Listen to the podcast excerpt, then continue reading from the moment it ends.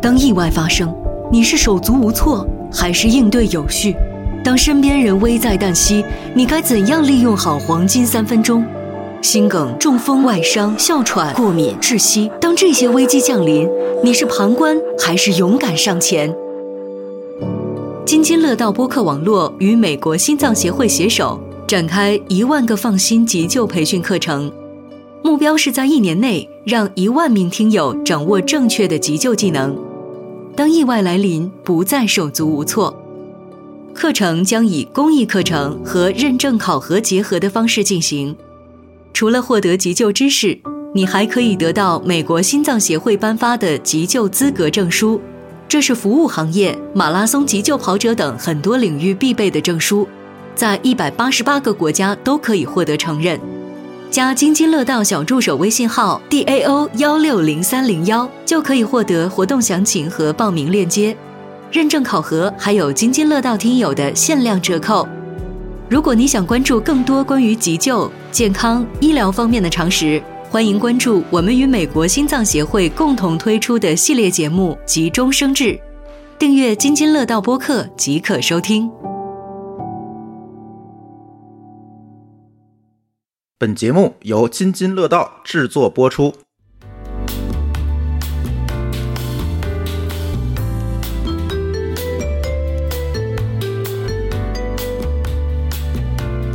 快赶快赶快！这两天可冷 开了，始，开始，开始，开始！ 哎呀，这段也不要掐，真 好。 冰天雪地的几天哈，兵荒马乱的一对晚上。啊来，我们不三不四又要开始了啊！今天欢迎我们的后期最爱的嘉宾之一，没有之一。后期最爱的嘉宾没有之一，范范返场啊！欢迎欢迎！呱唧呱唧， 大家好，大家好，我是范范。今天返场有一个非常重要的原因，就是最近这个哈尔滨热度非常高。嗯，然后你是哈尔滨人 吗？，我不是，我是 沈阳人你是假装对东北人？但我算是黑辽混血，因为我妈妈哦是黑龙江人。哦，他那是你现在得用那个东北话 呀！那为什么呢？那你是南方小土豆吗？ 我我南方有什么关系？小有什么关系？我是山西山药蛋子。对我们这期其实是想聊一聊我们记忆中的冬天。今天那个丽丽没来，丽丽其实她也今天有点感冒啊。丽丽她其实嗯跟我一样，我们俩都是天津人，所以你们派出一个代表？对，其实我们也属于华北平原，跟山啊西的温度差不多。不不不不不，我们可不是平原，我们是高原，我们是哦黄土高原。对，就纬度差不多，对吧？啊，对，纬度是差不多哦的。 OK，那来介介绍一下我们的东北人。东北人，您跟大家说一下你的 你的其血实脉。吧，我家在 东北，松花江上呀，怎么还唱起 来了？就是沈阳在东北，其实算一个非常温暖的地区。 是你们最靠南。对啊所以其实我们如果在东北内部，我说哎呀，沈阳好冷，你们会被 diss，对，就会被 diss。比如说我妈妈就会站出来说。沈阳冷什么冷？ 对，所以我印象里最冷的地方是我姥姥家，啊，就是在虎一个叫虎林的小地方，那它属于哪个市？呃，哪个应该省算密山市吧？没听说过，对， 就是就不应 该造次。就是非常的靠近俄罗斯那个方向，哦跟那个当年的珍宝岛保卫战是在一个地区，就是一个片哇哦区。是在我们的机关上吗？是最北面还是最东面？他已经打开了地图，对，已经属于 默默地我完查全看不知一道下在什么位置的这么一个在鸡嘴那儿呃在鸡嘴，鸡嘴那儿，那就很东边扬了，起来的对吧那个位置，对，非常非常靠东，哦，几乎是东的那个角角上。嗯，那它是不是也也跟朝鲜很近啊？跟朝朝鲜鲜不搭着，它是跟俄罗斯搭着，它跟朝鲜不搭着，朝鲜在这里，哦，啊朝鲜的那个交界到吉林那儿就差不多了，就是它是离跟辽宁跟吉林是有算了，我们三个地理不地理好不好的的就人就就不不说要这讨个论这个反正你就知道不要它研究这个对，问它题是它很靠东，比北京、天津都要靠东，都要靠对北这么一个地方。对对嗯对，为什么这次就我特别那天就是想录这个话题，就是这两天不哈尔滨特别火嘛，然后我就会发现，其实很多我们的南方朋友啊，就一看北方的冬天，他们觉得很兴奋。很激动，他们好像下雪对对他们好像对冬天就跟我们的认知是不太一样的。然后我觉得是他们有时候激动的莫名其妙， 比如说上学开始，就有南方的朋友来到天津这边儿，然后一见到下雪就哎呀激动都不行。但是我们好像对这个东西就从小到大就觉得哎，好像跟他们的这个记忆劲儿就不太一样。然后有很多就我觉得非常违反我认知的东西，我觉得他们哎怎么会连这都不知道？ 然后就正好借这个机会吧，就跟我们听友去聊一聊这个我们北方人眼里的冬天到底是什么样子的。对，说起上大学，我印象最深刻是大一那年，嗯，知道北京其实不太下那种咱们理解里的大雪，你们理解，啊对你我们们理理解里 的大雪不要咱们在这一期，咱们三个不是一个地方的。 对，就我是它我会下雪，但是它那个雪吧不太能存得住，嗯对，嗯。所以呢，我上大一的时候赶上冬天，然后北京就开始飘雪，嗯，然后我们宿舍里的重庆姑娘嗯带着杭州的姑娘冲出去了，就疯了，啊就是真正意义上的在我眼前就疯了。癫狂一个了。风风一个冬天， 然后呢，我们住在十三楼，嗯，然后他们两个穿着睡衣，然后披着那个羽绒服就开始往下跑，大晚就上连衣服都啊不穿不了，换的那种。我很好奇，就他们来北京之前，他们是知道北京冬天会下雪的，对吧？他们有期待，就他们哦期待，就是说我来北京上学的一个原因，或者说一个就是 to do，是我要在北京 看一场雪，我还要把它啊拍下来就四年有一个 list，然后这个 list，、 啊。对， 这是他结们果的没想到心愿之刚来一就完成了。然后在下雪这个事儿之前是知道暖气是什么，之前不知道暖气是什么，啊，不知道不知道。南方没有暖气，有有的地方有地暖哦，那个时候可能没有，对，没有对，早几年可能是没有的嗯，哦，或者是有小太阳，有、嗯对有电暖气，对嗯但是我也用过电暖气，就是我感觉那个电暖气它是没有办法让一个屋子热起来的。它只能在局部发挥一对对些作对用。，就是你靠着它的地儿烫死你，嗯，但是你只要离开它，它可能有一个结界。 哎，天津结界 有一个结界，就是那个结界以外，就跟这个暖气毫无关系。嗯，给我的感觉就是这种。对，那个东西你得抱着它，就走到哪儿你去到哪儿啊对去厕所也得抱着它，上床也得抱着它，它才有用。 所以上床需要垫褥子。对，嗯，范范，你是不是从小到大都是在沈阳长大的？就是大学才到的北京，对吧？我有几个暑假是在北京过的，啊、来避暑嘛？啊，不是不是，避不了暑，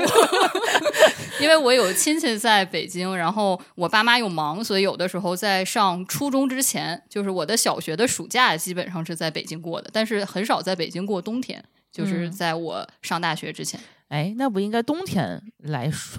来北京避寒对 啊呀、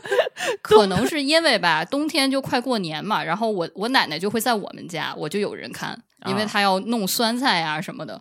就是她就在我这们刻家在东北人基因里的东西。对对，但是夏天吧，他一般就是在我叔叔家，所以就是在北京时候多。两个女博士啊，必须要告诉大家，这个我们不推荐在家自己计算菜啊。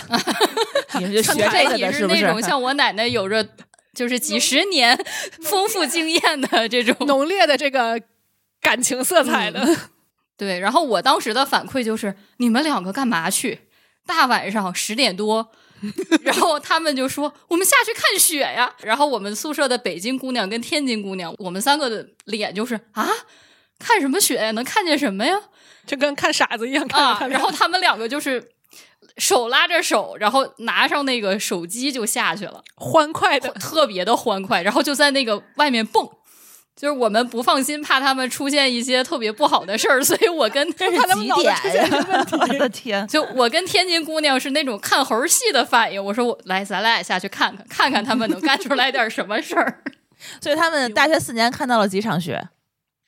还真没几场，嗯嗯北京其实近几年下而雪，且他那个雪，下完，他存不住。对。它每次下雪的话，它并不是能够让你一看看一冬天的，所以我觉得今年下雪好像很意外，就是到现嗯在这个雪其实都还没有化，马路上还是没能有看化到有完雪的啊。嗯，对，今年北京这气候非常的北风。对，今年的冬天，我是觉得好几年没有这样的一个冬天了。首先，我觉得去年就没下雪，去年冬天天津反正没下雪，北京是下雪了的，北京下了呃一那种场存不住 就的一场雪一场雪，呃，对，然后后来就化了。然后在前两年，在前面也没有这么大的雪，今年简直是我们天津下了两场大雪，已经好多年没有看到这种鹅毛大雪天了，第二场雪，嗯北京没下，阴了好几天。都下我们天津啦。啊，然后嗯让我们体会了一下什么叫南方的冬天，零度左右，哦特别潮湿，阴不拉几，就湿还不下冷雪湿冷，雪还没 有太扎心阳。了。然后就真的是出了门以后，哎，当然我们屋里还是有暖气的啊。就是嗯嗯，哎，会不会被打？不会，但是这确实出了门以后，感觉就是嗯，不行，嗯难受。就你看哈，温度也是个零上三四度的样子，但是就是无论你穿多少，我都觉得不暖和，嗯就是那种就是吸着它那骨头的种冷对它那种冷是不像传统北方的那种干冷，它是那种往你身上钻的那种冷。嗯，对，就是你穿什么，呀都给你冻透了。对，而且它那种冻透不是用那种干冷的大风把你冻冻透，它是那种侵蚀，就是那种湿气魔法一攻点一点，嗯就是侵蚀你的那个外套的那个感觉。嗯对，所以你觉得这两天就是没有下雪的北京，是比平时的北京要更冷一点？嗯，这两哦天又出太阳了，又恢复了北方的这个该有的那物理种攻击，就是刮大风，然后有太阳，太阳地儿还晒着。有点儿那么个骨子热乎劲儿，嗯，但是确实温度低，这两天零下十几度吧，对对最高都不到零度了。那那我问问范范吧，范范，你印象里头最冷的日子是啥时候？你有印象里头，从小到大到现去在，姥姥家过年，就是鸡嘴啊那个地方、是吧？对对哦对那是哪年大概？最近一次回去是我高考完那一年，就哦我上大一那个冬天。哦，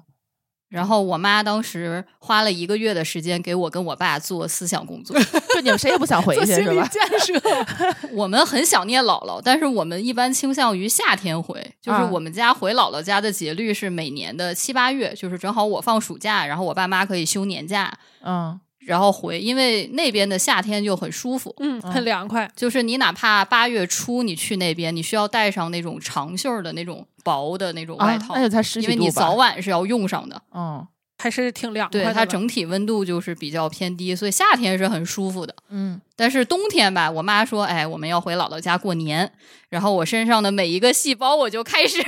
抗拒，为什么姥姥不能来 No 北京过年呀？因为年纪大了嘛，她也哦不愿意折腾，而且那个位置吧，交通是一个巨大的问题。这些年还好有飞机还能飞出来，原来就是属于我们家先从沈阳坐火车会很快的那种嗯到哈尔滨，这个时间非常的短暂，可能两两个半小时、三个小时，可能就是高铁就可以 OK。嗯然后从哈尔滨到那个地方就是 K 字头的那种车或者 T 字头的那种车，然后它就是逛悠每悠一个逛站悠都悠要停，然后你要嗯睡一觉那种。所以就是每次原来在没有就是飞机直达之前，就是过去还是挺麻烦的，所以都要预留出来好算好时间，然后去就是赶回去。然后我们在沈阳，其实我觉得跟北京穿衣的方式差不多，就可能大家都是嗯有个，比如说有个秋衣，然后有一个类似毛衣，或者是不管羊毛、羊绒的还是针织的，反正你有一个那么个一层，然后外面穿着羽绒服，基本上是这个结构。嗯，在北方你不能穿太多里头，对，要不进了屋太热。哦但是我回姥姥家这样是不行的。啊首先，我们要把羽绒服换成那种你能在沈阳买到的最什么极寒系列或者加厚系列还要长。等一下，你们东北的羽绒服跟我们北京、天津卖的羽绒服是不一样的，是吗？我个人的体感是不太一样的，就比如说我在北京买比较厚的那种，嗯可能是我在沈阳买到正常的。啊，嗯等于说那边能够有一些就是特别定制版，就是 plus 因为你后想一个问题哈、嗯各地的妹子都爱美，对吧？啊，对，但是东北这个地方，你这个羽绒服在身上穿的时间是巨长的，嗯嗯嗯，它这个周期能有个小半年儿，恨不能。啊，因为我们家我印象中啊，沈阳最早的下雪是从十一开始下的，就十月二号开始下雪。十十一啊，十一我们这还对你春们暖是星十一呢开始供暖吧？我们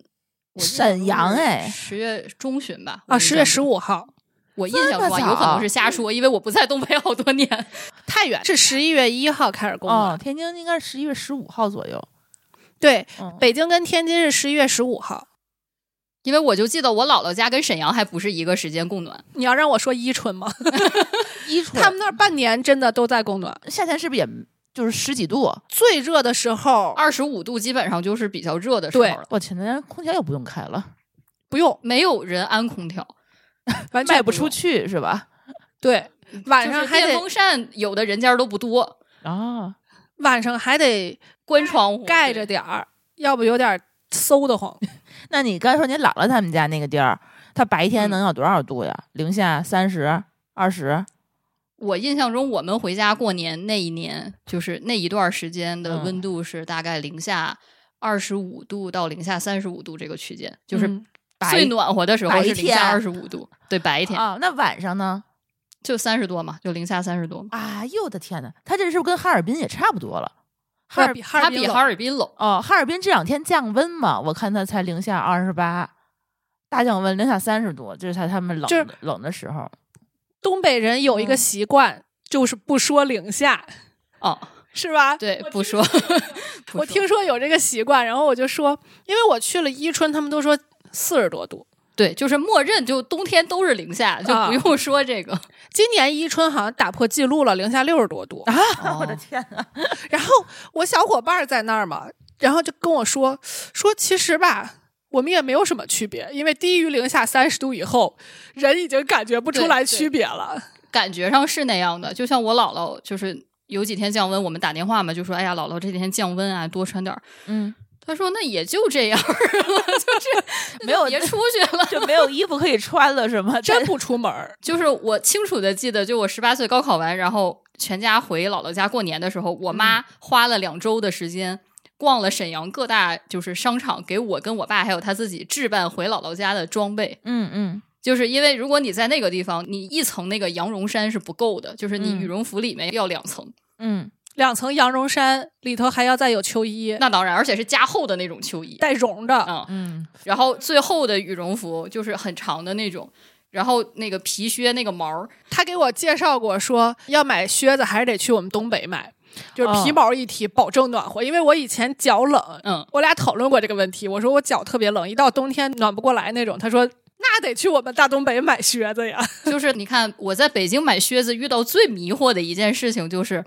我问说有加绒的吗？人家说有。然后给我拿出来一个那个绒，就是嗯溜溜薄薄的，结哎果是丽丽上身了，溜对，溜就是宝。薄的，让你感觉令人发指那个程度。我说有比这厚的吗？然后他说有，然后拿了一个稍微就是那毛能支棱出来，可能一公分不到的那种，就是可能一点点。就是有一丢丢毛，对，然后跟我说这是我们最厚的了，嗯，然后就有一种我不想跟你聊天的感 觉。所以我们要去东北旅游的这个小伙伴们，其实，在很多东西在这边去准备不太现实，对吧？就是在本地，比如说天津、北京这边买去东北的东西，感对，觉还我不觉得如是，应该我去觉那得就边是儿。大家还不如去那边买，那边物价说实话也不高，同比来讲而。且我觉得他这边不会卖特别适合东北的衣服，因为他嗯卖不用出不去，着你也它用卖不着出去，他确实是没有这样的货，你卖、嗯卖给谁呀？人家也穿不上这样的东西。你说大皮靴子，我都没见过站着卖的那种棉裤， 站着卖。就是那棉裤厚到已经不需要衣架，它能直接杵在那儿啊、一 坨，站着。技术进步了，现在女士有非常多就是看着很唯美、很贴身儿，哦但是其实特暖和的那种。就什么自发热呀什啊，么之类的。对，我那天还看见一个冻着的牛仔裤自己滑雪的， 就是冻在那硬个了是吧？已经对，冻在雪板上了，它也没有固定。就那个脚扣没有固定，直接是杵在那个固定器上，然后就下起来就走了。感觉他那个衣服都不用脱，都立着粘上就可以了。 然后冻了也是，冻了就更硬了。 对对，东北的皮靴是这样，它从薄厚程度上，它分非常多个厚度。我很小的时候在商场买这种皮靴的时候，叫卖的人是这么说的：嗯啊，我们这儿有大棉、二棉、原皮、原毛儿，或者叫大毛、二毛、原皮、原毛儿，这我都是们有啥这些东西。它就是指那个毛儿的厚度是不同的。哦然后原皮原毛儿就是大家一般说的那种皮毛一体的那种，啊就是默认那种加上那种就是特别暖和。就是他那个大毛是最厚的毛大毛是毛长，啊，就是啊二毛就毛短一点儿。然后薄绒在我们那儿就加绒的就不叫带毛的，那叫单的， 那叫单学。所以它外面得是皮的，然后里头加绒的，然后再来个长毛的，就这样才是最保暖的，是吧？最保暖是那个皮毛一体对，的，皮毛哦一体比较保暖。但是啊女生为了好看，买那种过膝的靴子，一般就是买那种大毛的，它就是哦，就是毛比较厚。然后东北有一个就是我觉得特别棒的，应该全国北方推广的一个点，就是他在做靴子的时候，他会把你脚腕儿以下的位置做加厚。哦哦，是因为它上面有羽绒服盖着对它那哦个地方的毛是比你那个就是小腿上的那个毛是更厚的，啊。哇哦，那我这个号儿，这个鞋我也不能跟北京穿一样的号儿吧？感觉它得大好是几一样号的儿。号儿，它是刨了毛儿给你算号儿，它不哇哦不至于说我正常穿三六，我皮靴得穿三八，那不会。啊，太贴心了对，呀、对呀、要不然的话我都不知道应 该怎么就买。充其量是因为宽度的原因，你可能得放半个号儿，就是因为它啊加了毛儿之后，你那个脚宽度会窄对，会窄。哦，然后它会分那个宽版和窄版，然后还有那个就是腿肚子就是宽一点的版和瘦一点的版，哦所以像我当年特别瘦的时期，还是能在东北买到既带毛儿还腿围超级合适的靴子。他的腿可细了，对，因为你如果特别细的腿，那个特别粗的一个腿围，那个还钻风，它不保暖呀。他漏风。必须得贴上才可以呢。嗯，对，我记得小时候去买的时候，那些阿姨就是那些售货的那些售货员儿，他们嗯眼睛都特别毒。嗯就比如说啊，我想要这一款，他会就是瞄眼你看的过去小腿，对我的眼睛就是啊尺， 对，他会瞄一眼你的小腿，说：“哎呀，那版你穿不了。我有一个问题，就是你们都裹成那个样子，因为你们不可能只穿一条裤子，也不可能就只穿那种薄薄的裤子，对吧？这怎么可能嗯看出来？你们、就一眼扫过去，就你们什么号码，他都能看出来。”我也不知道他是怎么修炼的，反正人家能。他也是穿着裤子去买鞋呀。但是你要是穿皮靴，它其实会比较包身儿嘛，还是能显出来的，比你哦穿那种肥腿的裤子要好很多。哦，也是所以你们皮靴的里面的裤子，还是说外面穿裤子？里边儿这个很有讲究。我在高中时期是把还裤分呢把校服放在外面的，因为高中不让女生穿皮靴，但是大家都会偷偷穿，就是那种不到膝盖的，但是大概到小腿肚子那个长度。然后这个时候就要把校服套在那个外头，好像你只哦穿了一个皮鞋一样。哦，哦，是为了好看还是为了暖和？嗯，都有。应该是他只有只有皮靴，没有别的。 没有，因为当时我们的选择是你如果不穿这种好看的小皮靴，你就要穿那种雪地棉。当时的雪地棉还没有像现在什么 UGG 做的很好看，啊当年是那种红豆沙色的那种，大大棉鞋，啊，就是普通那个厚底儿棉鞋吧？那个对，之就前不都好有。看。嗯，所以当时的女生，你想在青春期的女生，就是想穿好看一点，就只 能是我不能接受那个颜色，那个东西我家里还有，不光只有豆沙色，还有什么紫红色，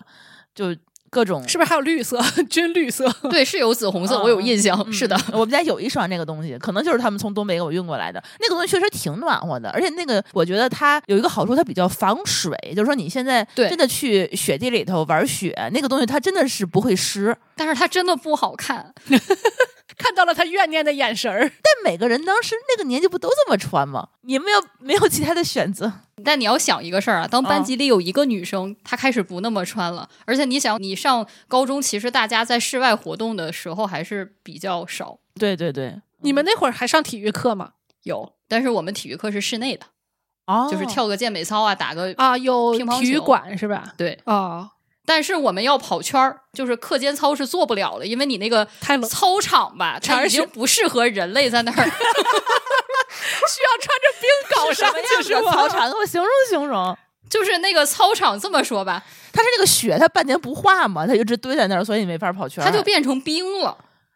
不能一个壳儿铲一铲吗？但是大家都把跑道整出来了啊，，对呀、对呀、那朋友然后操场内部，但是你想，你做课间操是你在跑道里面呀，大家按大小个儿，一、啊一个人可能隔一米站着，然后哦嗯放着音乐坐着，就是 那得摔倒多少个呀？ 所以那个时候就变成了夏天，我们是什么全国中学生第几啊套广啊嗯播体操就大家都差不多，到啊冬天就变成了大家跑圈儿，因为只有跑道是清出来的，然后每个班列成一个四列的一个方队，一个嗯班接着一个班接着一个班，然后一个年级接着一个年级那种跑。哦，哦，我们冬天好像也不做操，也是跑，但我们冬因为天好像还因为做操不行，太冷，嗯真不哦行，啊手都伸不出来。啊好像是，好像是。你要这么说的啊话，就唤醒了我的一些记忆。但是我们不至于说是那个操场清不出来，因为我有印象，就是我们一到下雪的，就冬天，我们老师会组织我们每个班级去清雪。嗯，啊扫雪这个事儿是这样的，东北的我觉得八零后吧，因为我是九零初的嘛，基本上就是到我小学五六年级的时候，还是“雪停就是命令”，就这句话是刻在我觉得八零后到九零头上这几年的人的骨子里的，就是你从小听到大。雪停就是命令，每个家庭都要准备铁锹。就冬天什么东西最畅销，一定是铁锹。啊大人要备大锹，小孩要备小锹。雪停就是命令，大人带着小孩带上锹，各赴各的战场。就大人去就是自己的单车位啊间啊什么的，然后小孩就是去学校。然后低年级的学生每个班会划那个分担区，嗯，低年级的小朋友就在这个小学内部。就是做这个除雪的工作，哦高年级的就是大一点儿的孩子就要把就是学校门口儿的那个就是家门长前哦三包，啊，对学校的三包范围可能比较大。 啊，就不会有环卫工人给你们清这些东西，都得你们学校自己就搞是不发动定学也生是来。那会儿人太那会儿是少没有，但嗯是好像是到小学，我到我小学五年级，大概是零三年的时候，嗯我不知道是沈阳市出台的还是我们那个区出台的政策，他就不让学生自己去扫雪了。就是未成年人，就好像不让你去干这个活儿，然后就变成交钱包年，就是一年交多少，就每个人摊到人头上，一年交多少钱、你要给市，政这个交费用，让他们帮你们学校哎扫对雪。未成年人也要交吗？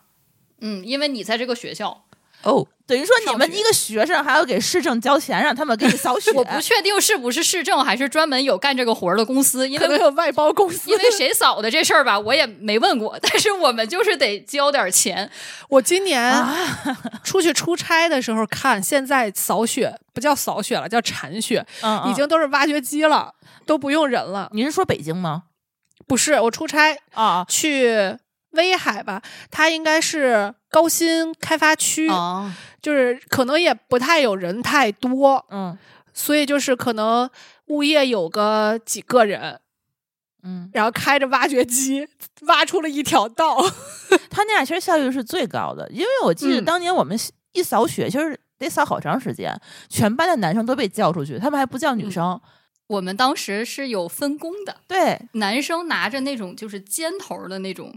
铁锹，然后负责把这个雪给它凿起来。嗯然后女生负责拿那种方头，就是平的，前面是一齐的那种铁锹，然后把它们凿起来的雪给它铲到指定的位置去。嗯，操场中间儿， 就是所以他这个男女分工很明确，他是对有那种攻坚队的，然后一波一波，这波累了就下一波往前，这活儿确实挺累的。啊，就是老师会在旁边带着大家什么喊着口号，有点像那种劳动号子的那个感觉。我的！妈呀！那这一干得干一下午呢，我记得确实是还时间挺长的。我想起来了，我们当时其实也是把这些雪都堆到学校的操场上面，应该嗯也是这么干。范范，你们应该是没有地方可以运，我们是还还会有人把这个雪运走。你们很有可我能们东北就那个地方它已经没有全地是方，雪，往对，哪已经没有嗯地方可以放这个雪了，所以就都堆在自己的那个门前了。我印象中，我十八岁考完大学回姥姥家过年的那一年，在我们到达的前一天，刚下了就是。几乎一整天的雪，嗯然后当时我姥姥就特别担心，就说你们这火车不会受这个大雪影响吧？嗯，会吗？然后其实没有，然后但是你知道吗？你下火车之后，那个场面就很刺激，就是你想你坐了一宿的卧铺，其实车上都是很暖和的。对，然后快到那个车不是会广播嘛，说几下一站是哪儿哪儿哪儿，然后请那个到站的旅客做好准备。嗯，然后我妈就开始喊我跟我爸，就说。来来，武装好，武装好， 就是你得把你那一层一层的那个装备啊都套全了。然后结果我下火车的那个，就是下火车的时候，我还感觉还好，嗯等我出了那个火车站，就是到了那种就是上车嘛，就就是亲戚开车来接嘛，然后结果到了那个就是下车小区门口，他就得走进去了。那个小区是个老小区，他那个车有点进不去，嗯，然后我大舅就说：“来来，我们走进去。”我说：“好。”然后你就看那个雪，我一脚迈下去，就是半个人没 了。不是基本上就没了我膝盖了。你哦想我我那年身高也有一米六八六九那个样子，然后我当时整个人就不好了，你知道吗？这亏已经十八了，这要是小时候半个人没了，埋进去了。然后我们当时那趟车是到的特别早，好像是早上五六点就到了，就是那个雪下完，可能那个除雪的那种大部队还没有哦开始，尤其是小区里，它路面儿那种主干道它是给搞了搞的，小区里可能还没来得及就彻底搞。我当时我记得很清楚，我到我姥姥家推开门儿叫完人之后，我第一句话就跟我妈说：“妈，这几天我不出去在家里头一直 待着猫冬嘛，啊。啊。东北是真的所以得东猫着。东北人是不是人均爱人啊？都在家里头不出出，没怎么说 话呢？你这样的去了都是东北，都是哀人。我跟你说，为什么东北艺人多？ 就是因为冬天原来大家务农的那个时候吧，冬天实在是闲的没有任何的事儿，就大家只能一块儿唠嗑儿，各种去打发时间啊，各自家里串门儿，啊、嗯，就真的是。反正我这样的到东北，我不敢说我自己是艺人，舒淇去了直接就成哀人 了。对，因为说实话，我去东北最远的地方，我就去过沈阳。这沈阳还好，不过沈阳今年也雪大，沈阳今年好像有七八场雪。北京都下了挺大的，对，所以你们这个东北就没有说一年不下雪的是吧？没有啊，我们那会儿小的时候还算过什么账呢？就数着，因为小孩儿交了那个除雪的钱，我们就数着，就感觉今年雪下少了就亏得慌。 然后自从不用我们扫雪了之后，如果雪下的特别大，影响城市交通，然后就会放假。嗯，哦，然后我们的待遇就你想吧，原来是雪停就是命令，不管雪下多大，停了你就立刻得去集结去扫雪。对，因为你影响交通了嘛，这个可能嗯市政已经没有人力去解决这件事情，就必须市政得的人也出不来必。须发 动群众，让群众自救，对吧？这个就是命对令。对，零七年的时候我印象特别深，应该是零七年的三月初就有一场，然后那场大雪我们其实还好，就我们只是停课嘛，然后上班的人是把车就直接扔在路上。然后大家就徒步几个小时，就各回各家。然后最后大概是两天还是三天之后，市政府发通知在电视上播，就是大家可以去认领自己的车辆了。 会不会电瓶都冻没电了？然后我爸当时很机智，我爸把车就扔单位了。 啊然后他是搭了同事的车走了一半儿，然后他们误在了路上，撂在地上然后最后走了一路回来。那场雪我都有印象，太原都下的挺大， 三月啊对，份。三月初应该是。所以那一年好像什么桃子和苹果特别贵，就是因为那个三月份正好是发芽儿的时候，啊，全给全给打了。这这是你们印象里最大的一场雪吗？这是印象里我经历过比较大的一场雪，因为它嗯直接影响到了我的生活。开心的在家待了三 天，然后每一天就就是在等着抱着家里电话等着老师通知，明天去 不去？明天去不去？ 对，我有印象，天津反正因为下雪停课的，好像屈指可数，可能有一两次。然后大部分情况是早上起来，呃比如周六周日下两天的雪，然后礼拜一应该是上课的时候嘛，然后应该是早晨的市政工人都没有上班的时候，然后一起来发现我们的市政瘫痪了，交通瘫痪了，也没有人清雪，然后也没有办法去骑自行车去上班，就只能坐公交车。最后那公交车很有可能就是因为被丢弃在马路上的那些车，啊可能堵在了中间儿就去不了。我印象里有一年应该是上我初中的时候，下一场暴雪，然后我到了学校应该已经迟到了一个多小时了，然后屋里头好像就三四个人，嗯，其他人都没来，就因为车都到不了。然后最可怕是我们老师也没来，这可怕 吗？这个很很开心呀、就是就谁也不知道这个我们为什么要来上课，结果也没有人通知我们应该怎么办，结果我们就纷纷去上课，结果很多人都走了一上午才到学校，然后下午又得走一下午才回 家。所以后面好像就是沈阳的那个天气叫什么预报系统，嗯他们就会发通知，比如说哦报预 警对预警，然后就是说啊，就别来了。就是嗯就怕造成这种一部分人在路上，万一小孩儿什么有危险，嗯有的时候就会就是发通知。我记得今年在抖音上看见一段子，就说在东北步数一万，走出去十米， 就是一直不停在往回出溜。他而且他们还刮大风，嗯，就在那种出溜滑的地上，你在刮大风，你是真走不出去，一步都迈不出去。就这几天我有一个师弟，就是在沈阳嗯出差，嗯然后呢，他就是会跟我聊嘛，就是说有什么好吃的呀，然后有什么景点儿可以去一去啊之类的。然后我就问他，我说最近冷吧？然后他给我回了一句，他说有风的时候感觉有人在抽我冰巴掌， 没风的时候感觉有人在给我做冰面膜儿。就是一直都是很冷，然后我以为他们可以就是几个景点都不远，我以为他们那一天可以把那一片转完。嗯，然后等我晚上问的时候，他说不行，真的不行。我们在室外这个比哦手机都脆，就是手机还没对动，动的没电，我们先没电了。 这这两年我觉得家里可能都有车了，那小的时候可能那个交通不是很方便的时候，你们冬天都怎么出门啊？骑自行车那大下雪天儿也骑自行车吗？也骑，就是摔，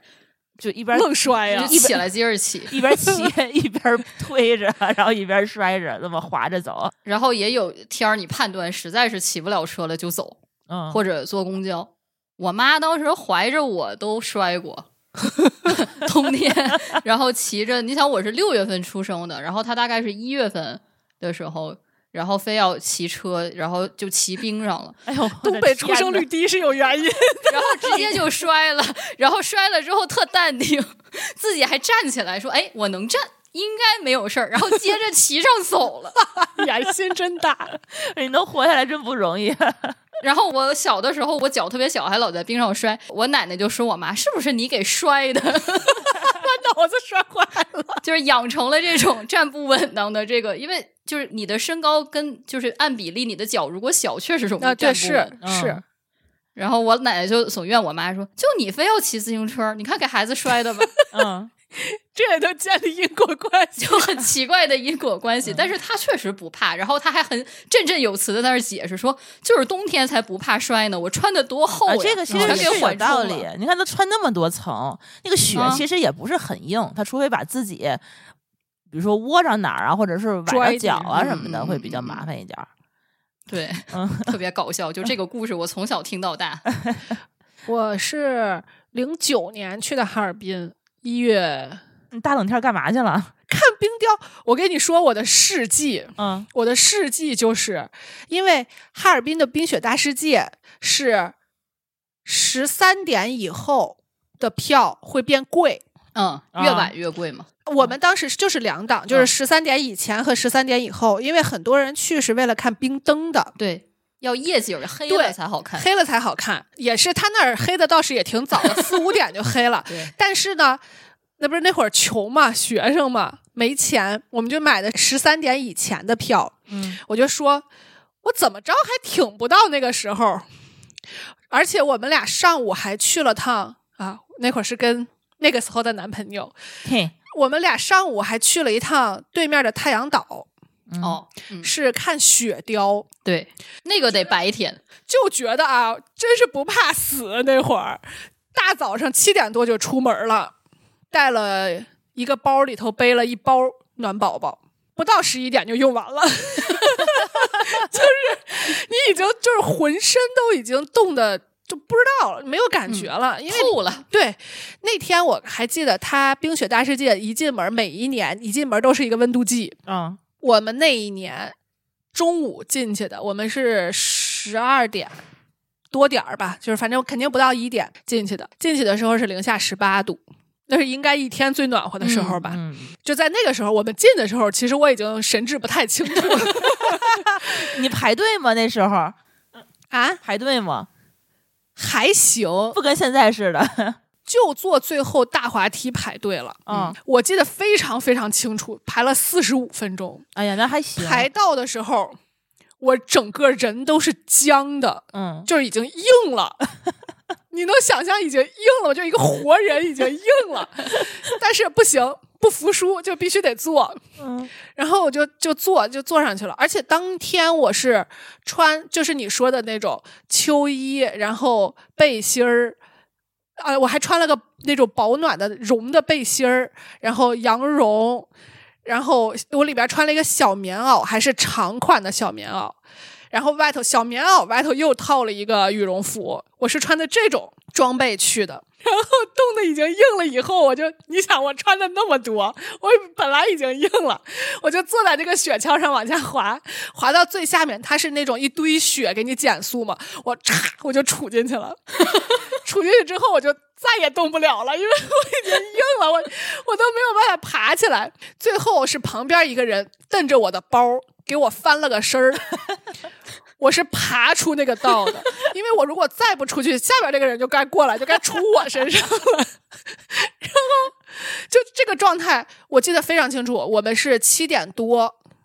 从那个里头出来的，嗯，就是天黑了，看了一圈这个灯，就赶紧开始排大滑梯。排完下来，我再这么着挪换出去，就又半个多小时了，差不多七点。那会儿其实还算着说要坐公共汽车回去，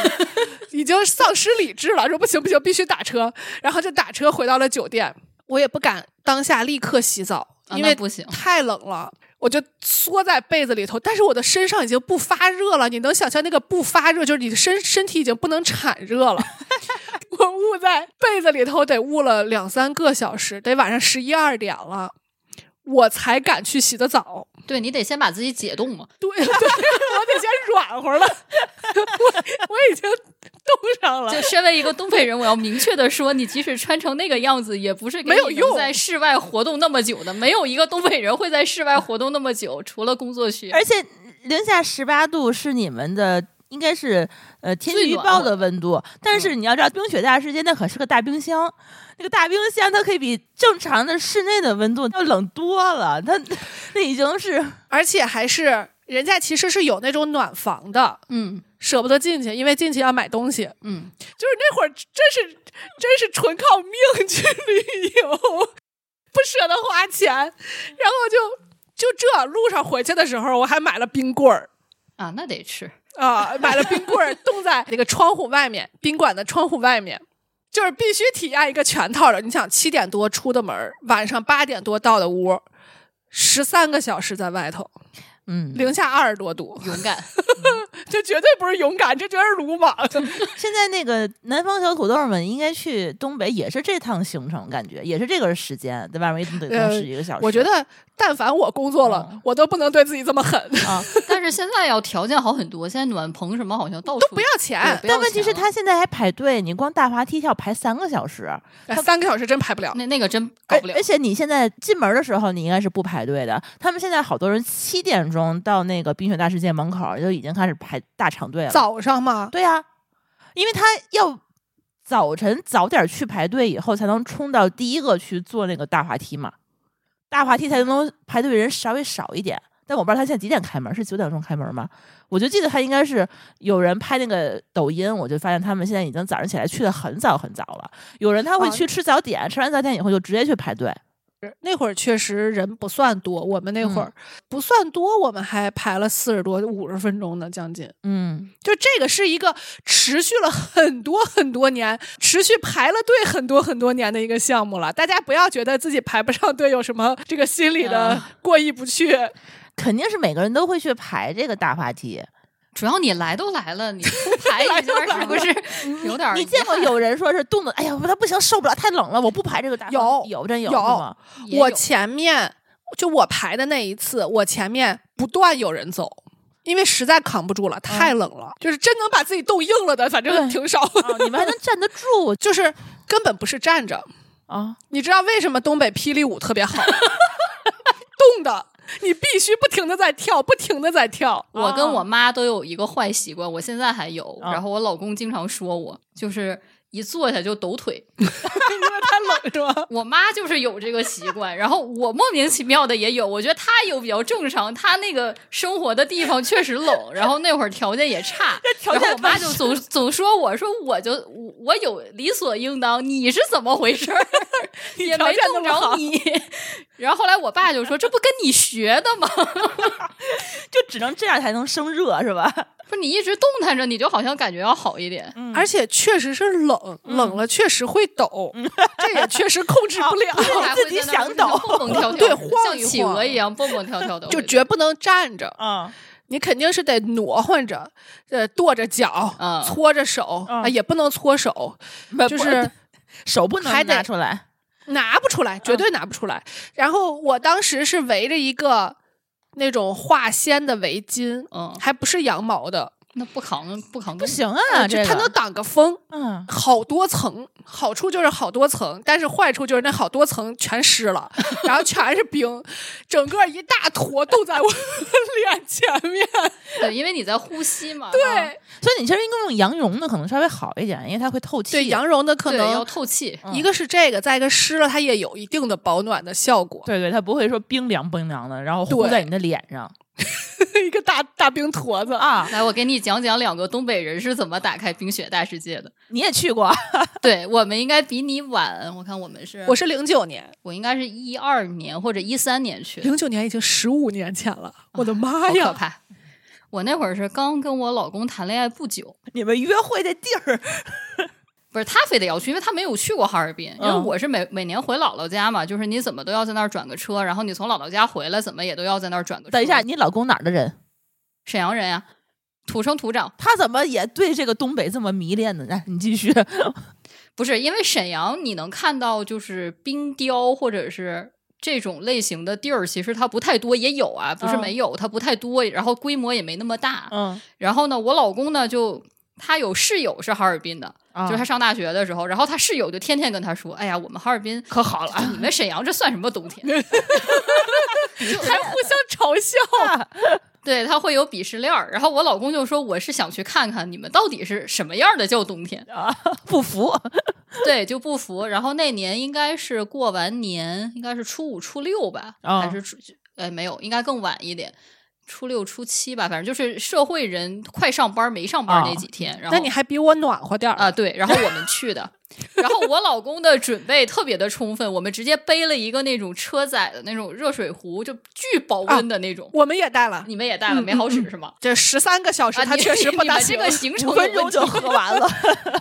我们不会那样，我们都是出去两三个小时就一定要躲到一个暖和的地儿，要么吃饭，要么喝个咖啡，要么去个商场，嗯然后你整个人就是完全没问题了， 就后。缓一缓再对再，完出全去没问题了，且把那个热水壶里的水续上，然后暖宝宝那个数量是充足的，再继续走。嗯，然后我们当时的计划就是在冰雪大世界不能停留超过三个小时，人会完蛋。 就是我们心里非常知道自己的极限，他俩都瘦，啊然后我们就那样去了，然后进去什么都不看，直接先排滑梯，嗯，排完滑梯再就是那个时所间，以你们是晚上去的，晚上去的。哦哦我们进去的时候天已经快黑了，啊，这是人民币玩家，嗯嗯，嗯，对，那会儿不是学生票有半价吗？啊，对我们就是买的那个更便宜的半价， o k 哦 OK。不 他那会儿赚点钱，所以那会儿嗯经济上好一点，依托他的经济上要好一点，然后就去了。去了之后就是排排队，然后玩完大滑梯立刻进暖 棚，然后续上热水，然后就是该喝什么喝什么，该吃什么吃什么，然后就在那儿缓着，然后缓了得有半个多小时，确定哎大家好像可以，然后 活动活动对活动活动，然后就是张张手，就是你的每一个关节，且你这么捏你还能感觉到。 检验一下， 没有被冻 掉。对，就是指尖儿，你还非常的有痛感。OK，没问题，我们再去，我我们再接着出发，然后再去逛逛，然后再回去。就是整个那个节奏安排的室内跟室外的比重非常的和谐，所以就没有出现你这种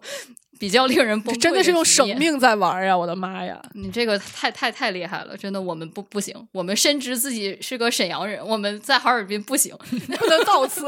那你们两个都去过东北大世界，让我觉得还挺意外的。这我成了唯一没有去过的人。你想别今去年吗？去了，今年这个人流量不太行。我今年确实被种草了，因为我之前啊没有从网上看到过冰雪大世界到底是什么样的，我以为它是有一些冰雕，比如就跟我们公园里头摆一个冰雕的那种意思差不多，但我没想到它是一个就是这么大个儿的一个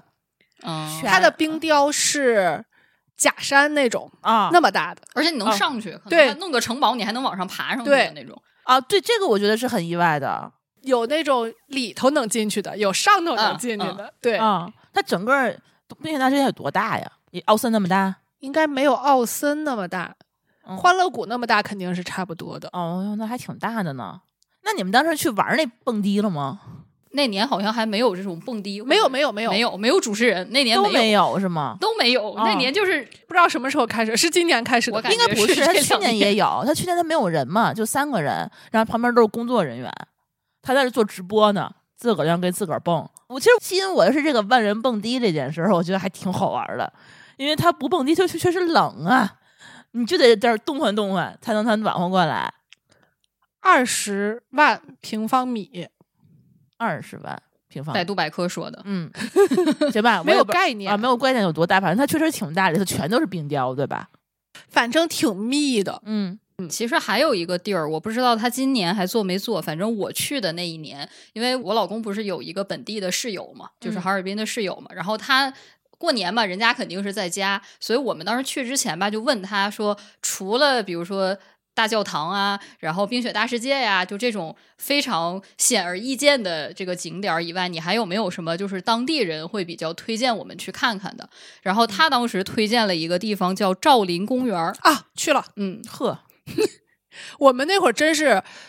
特种兵你们可真厉 害，啊，我们那会儿真是特种兵。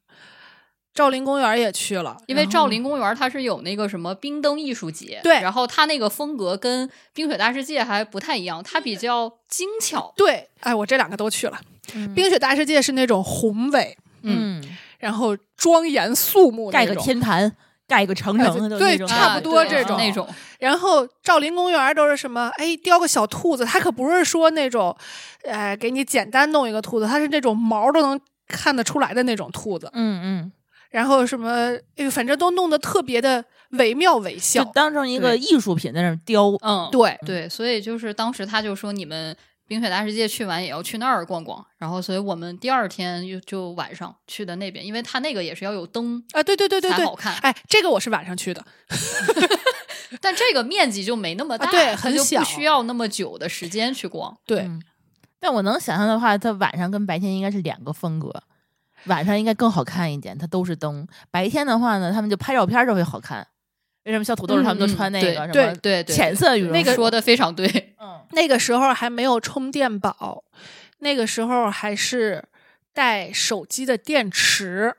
手机好像还能换电池。嗯我们当时是带了身上所有的电池，然后相机也是所有的电池，但是还没到晚上就已经都没电了。但是我们后来一点都不遗憾，就是因为你你当时手上的设备也拍不出什么玩意儿来嗯，而且你当时那个手摁快门，你还能不能弯得下啊，去没有，都是个硬问了，题。硬了，硬了，都硬了。 对我有一年回家就回沈阳，然后呢，沈阳也有一个教堂叫小南天主教堂，你从侧面看它长得就比较类似于哈利波特的那个那个魔法啊学院，所以就是很很很好看。我回家那年大年二十八还是二十九赶上下雪，然后我就跟我爸说我要去拍那个下雪的那个教堂，学姐，啊，我脑子里有一个特别美好的画面，我抱着我心爱的单反相机，我爸开车我们就去了。下车两分钟不到，我刚把那个景儿感觉弄得差不多，然后准备开始拍的时候就没 有电了，然后就开始捂在胸口里各种蹭，就是 搞半天，然后勉强拍两张，还管什么构图，管什么采 光，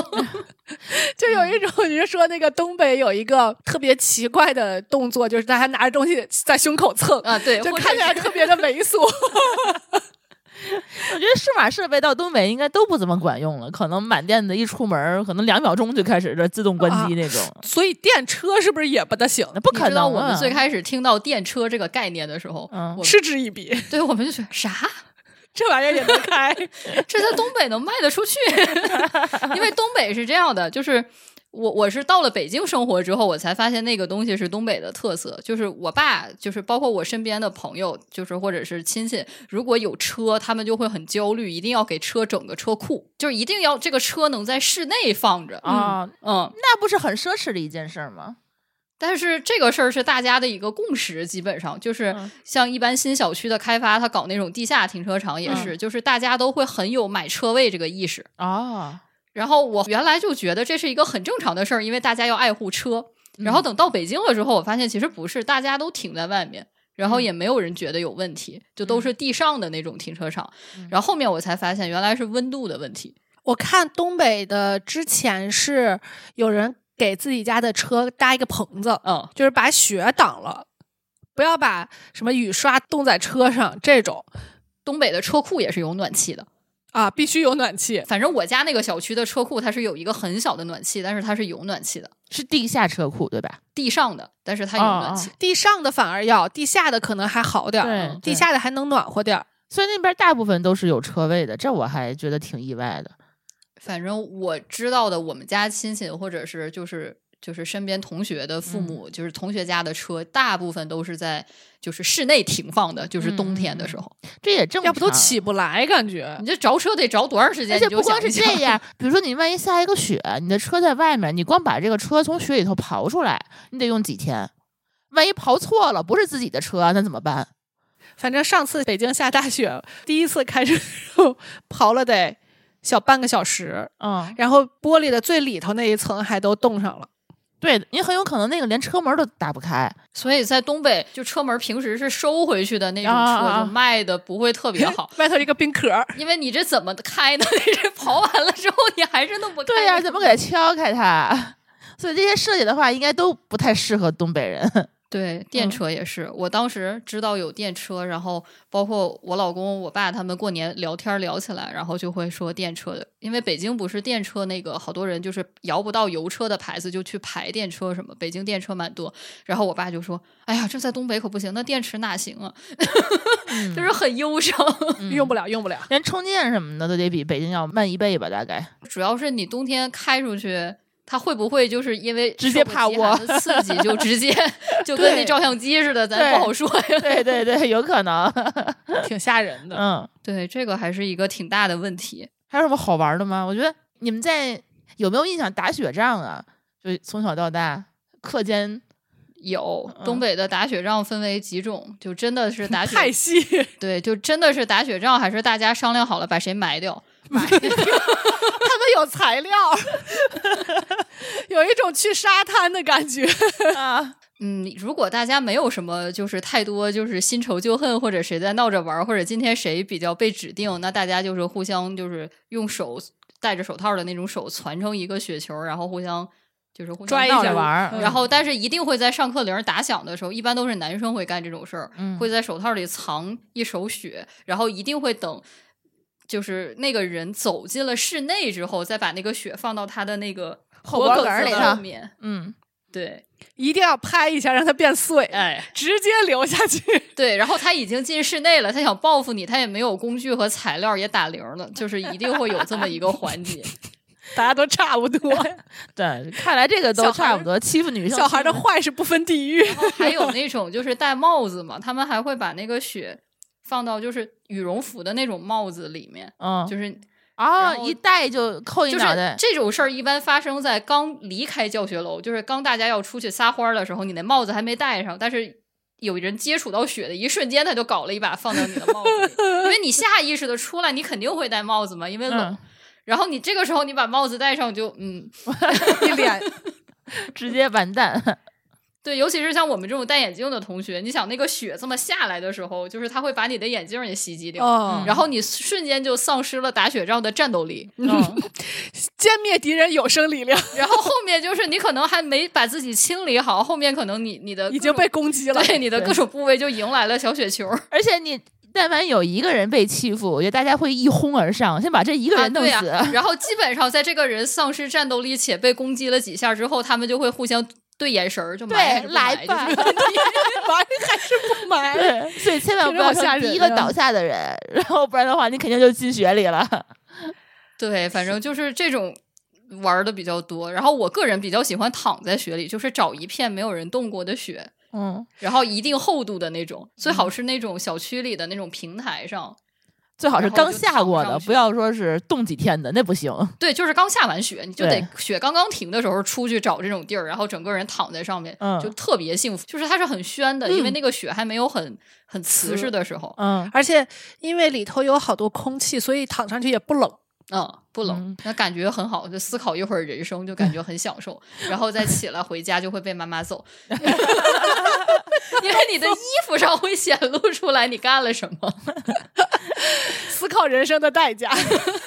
对，这两天我看那个好多小土豆到了那个哈尔滨，看见一团雪就啪往上一爬，然后那个冻了三五天的那个，直接把这个脑门儿磕成了一个包。 没有经验，这就是、对呀、也不是所有雪都可以直接往上躺的。 那真不行，你冻实了的那种就不行啊！黄大夫来的时候，正好赶上北京上次下大雪，嗯，还没停。那很好玩儿。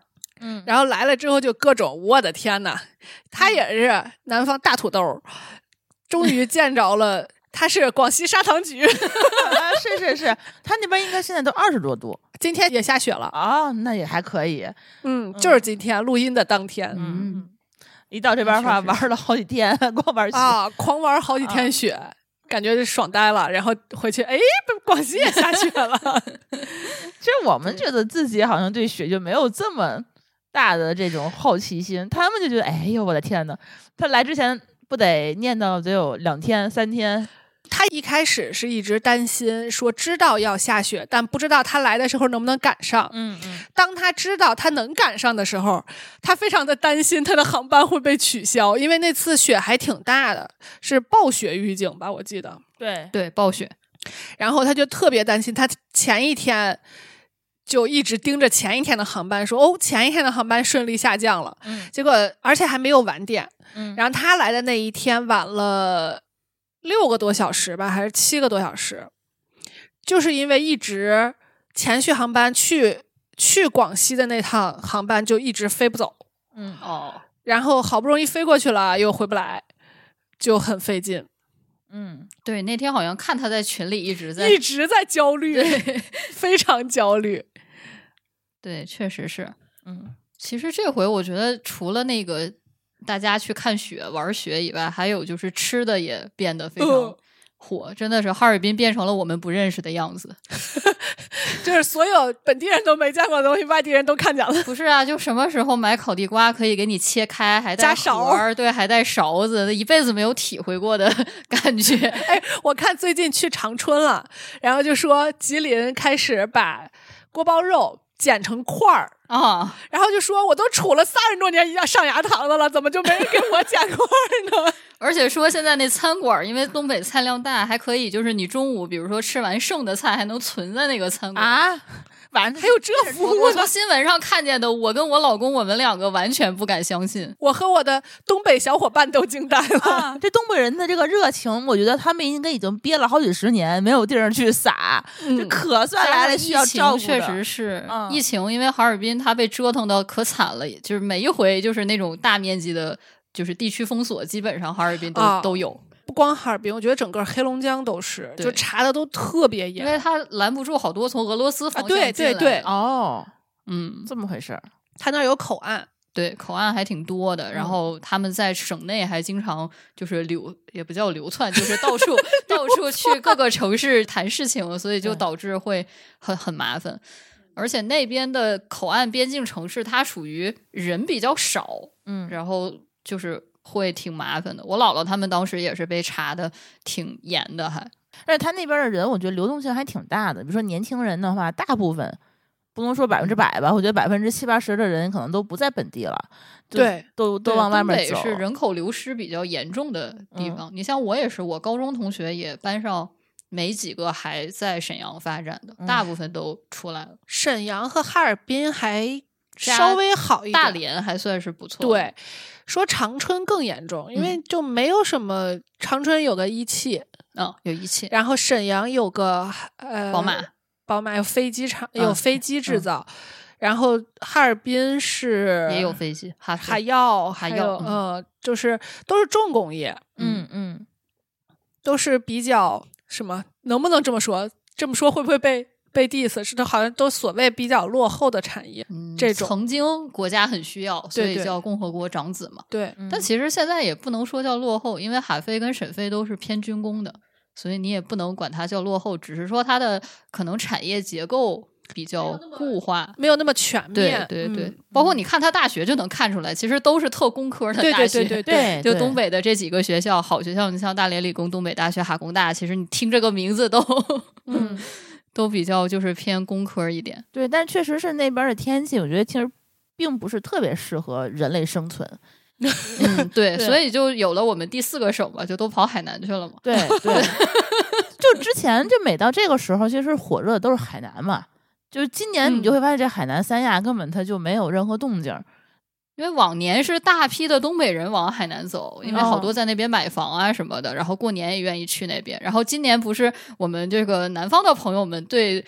北方的冬天产生了浓厚的兴趣，所以就嗯出现了这种反向的。对，所以你觉得啊，东北今年对大家的吸引力到底是什么呢？为什么有这么多人成批成批的往那边去？我觉得还是因为疫情这几年，大家的这个想出去玩儿的这个心，其实有点儿被压抑的。就是我觉得还是有点被压抑到了，因为你想上个冬天，其实大家都处于半阳不阳的那对个就在状态，发十烧二月嘛，上个冬天这个时候是最严重的。嗯对呀、所以上个冬天基本上大家想看雪，可能都你没有体力，基本上 都属于 就是在家躺着。嗯对，因为我当时也是十二月底的时候就是养的，所以基哦本上我觉得那会儿大家都还属于一个在就是面对这个病毒的这个时候，然后嗯相当于是今年相当于大家开始各地的去玩儿，你看淄博不是也是就是嗯嗯，嗯。然后到冬天，可能一下子就是大家又想玩儿的这个热情，然后就加上这个地域特征今就起来了。年滑雪的人也特别多，嗯，嗯，对，感觉去年也是很多人想滑雪，包括去年，包括前年，各种封锁呀，什么呃，什么绿码呀，什么对呃的，就是反正就不太好出省吧。而且我觉得跟这些年其实因为疫情的原因，大家这个出国的热情有所减退也有关系。嗯，就对一个是可能那些你像疫情前很常规的那些国外的团儿，现在好像对，对都少吧，也了受到了一些影响。然后包括就是办手续啊，然后包括就是各地的那个情况，就是嗯国外各地的情况也不一不样，一样。嗯所以可能更多的人想出去玩儿的时候，他还是觉得在国内是不是比较方便？反正我周围确实，包括我自己，原来想的都是，哎呀，我去趟泰国呀什么的，花费可能也不会比去三亚更嗯，嗯高。嗯嗯嗯现在就觉得，哎，其实国内也挺多，而且现在的旅游城市。虽然可能哈尔滨是季节性的，就是嗯现在的旅游城市也不以宰客为主了， 嗯他想的也是我，比如说我把这个品牌，我把这个牌子打出来以后，我未来能好多年对对都对都对能对一直持续这种热度，也挺好的。嗯，对，我觉得跟态度有很大关系。你嗯看对之前都是哪儿火，好像要就一锤子买卖不对宰一顿不行的那种。三亚不是也闹过那种高价海鲜对什对么的对事儿？嗯，但你看这回起来的，不管是淄博还是像哈尔滨，其实都这方面的新闻都还是挺少的而且本地人是特别愿意大家去的。啊。我原来感觉就是，你像不管是大连还是青岛还是厦门，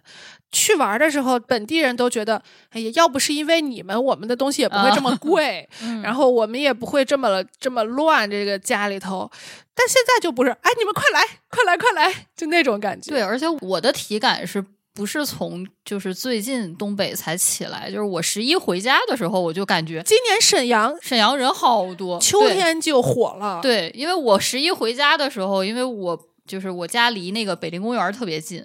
我就每次经过那儿我都疯了，我说怎么会那么多人，还排队往里进，就感觉特别夸张。然后家附近的那个酒店也都是就是挺满的，然后包括你去那个洗澡， 就是也、哦， 就感觉好像大家觉得。到了特别冬天的时候，就不用去沈阳了，就要嗯去哈尔滨了。但是没有那么冬天的时候，就可以先去一趟沈阳。而且很多就是可能从比较远距离的人过来的人，可能会觉得我来都来了，我也不差个沈阳也玩一趟。 就是就是现在我感觉一沈阳溜的手全玩了， 对，我觉得沈阳现在的想法就是也蹭点热度，也看看我们吧，离得挺近的，高铁也挺方便的。哎，不 是说沈阳的搓澡大姨儿都已经去哈尔滨了我吗？们奉天的凤凰都接出去了， 还有那个狐仙儿，哎呀，可别提狐仙儿了，这是都把那个铁岭铁叉山那狐狸，不是因为哈尔滨有那个白狐狸嘛，就是特别可爱。嗯，说实话。我去过哈尔滨这么多回， 从来没有摸到过狐狸，也没有在 看见过有狐狸抱出来给人抱或者给人摸的，我就感觉真的很陌生。嗯，主要是我觉得现在就是哈尔滨，包括整个东北三省吧，就是它在中国的存在感，我觉得其实挺弱的。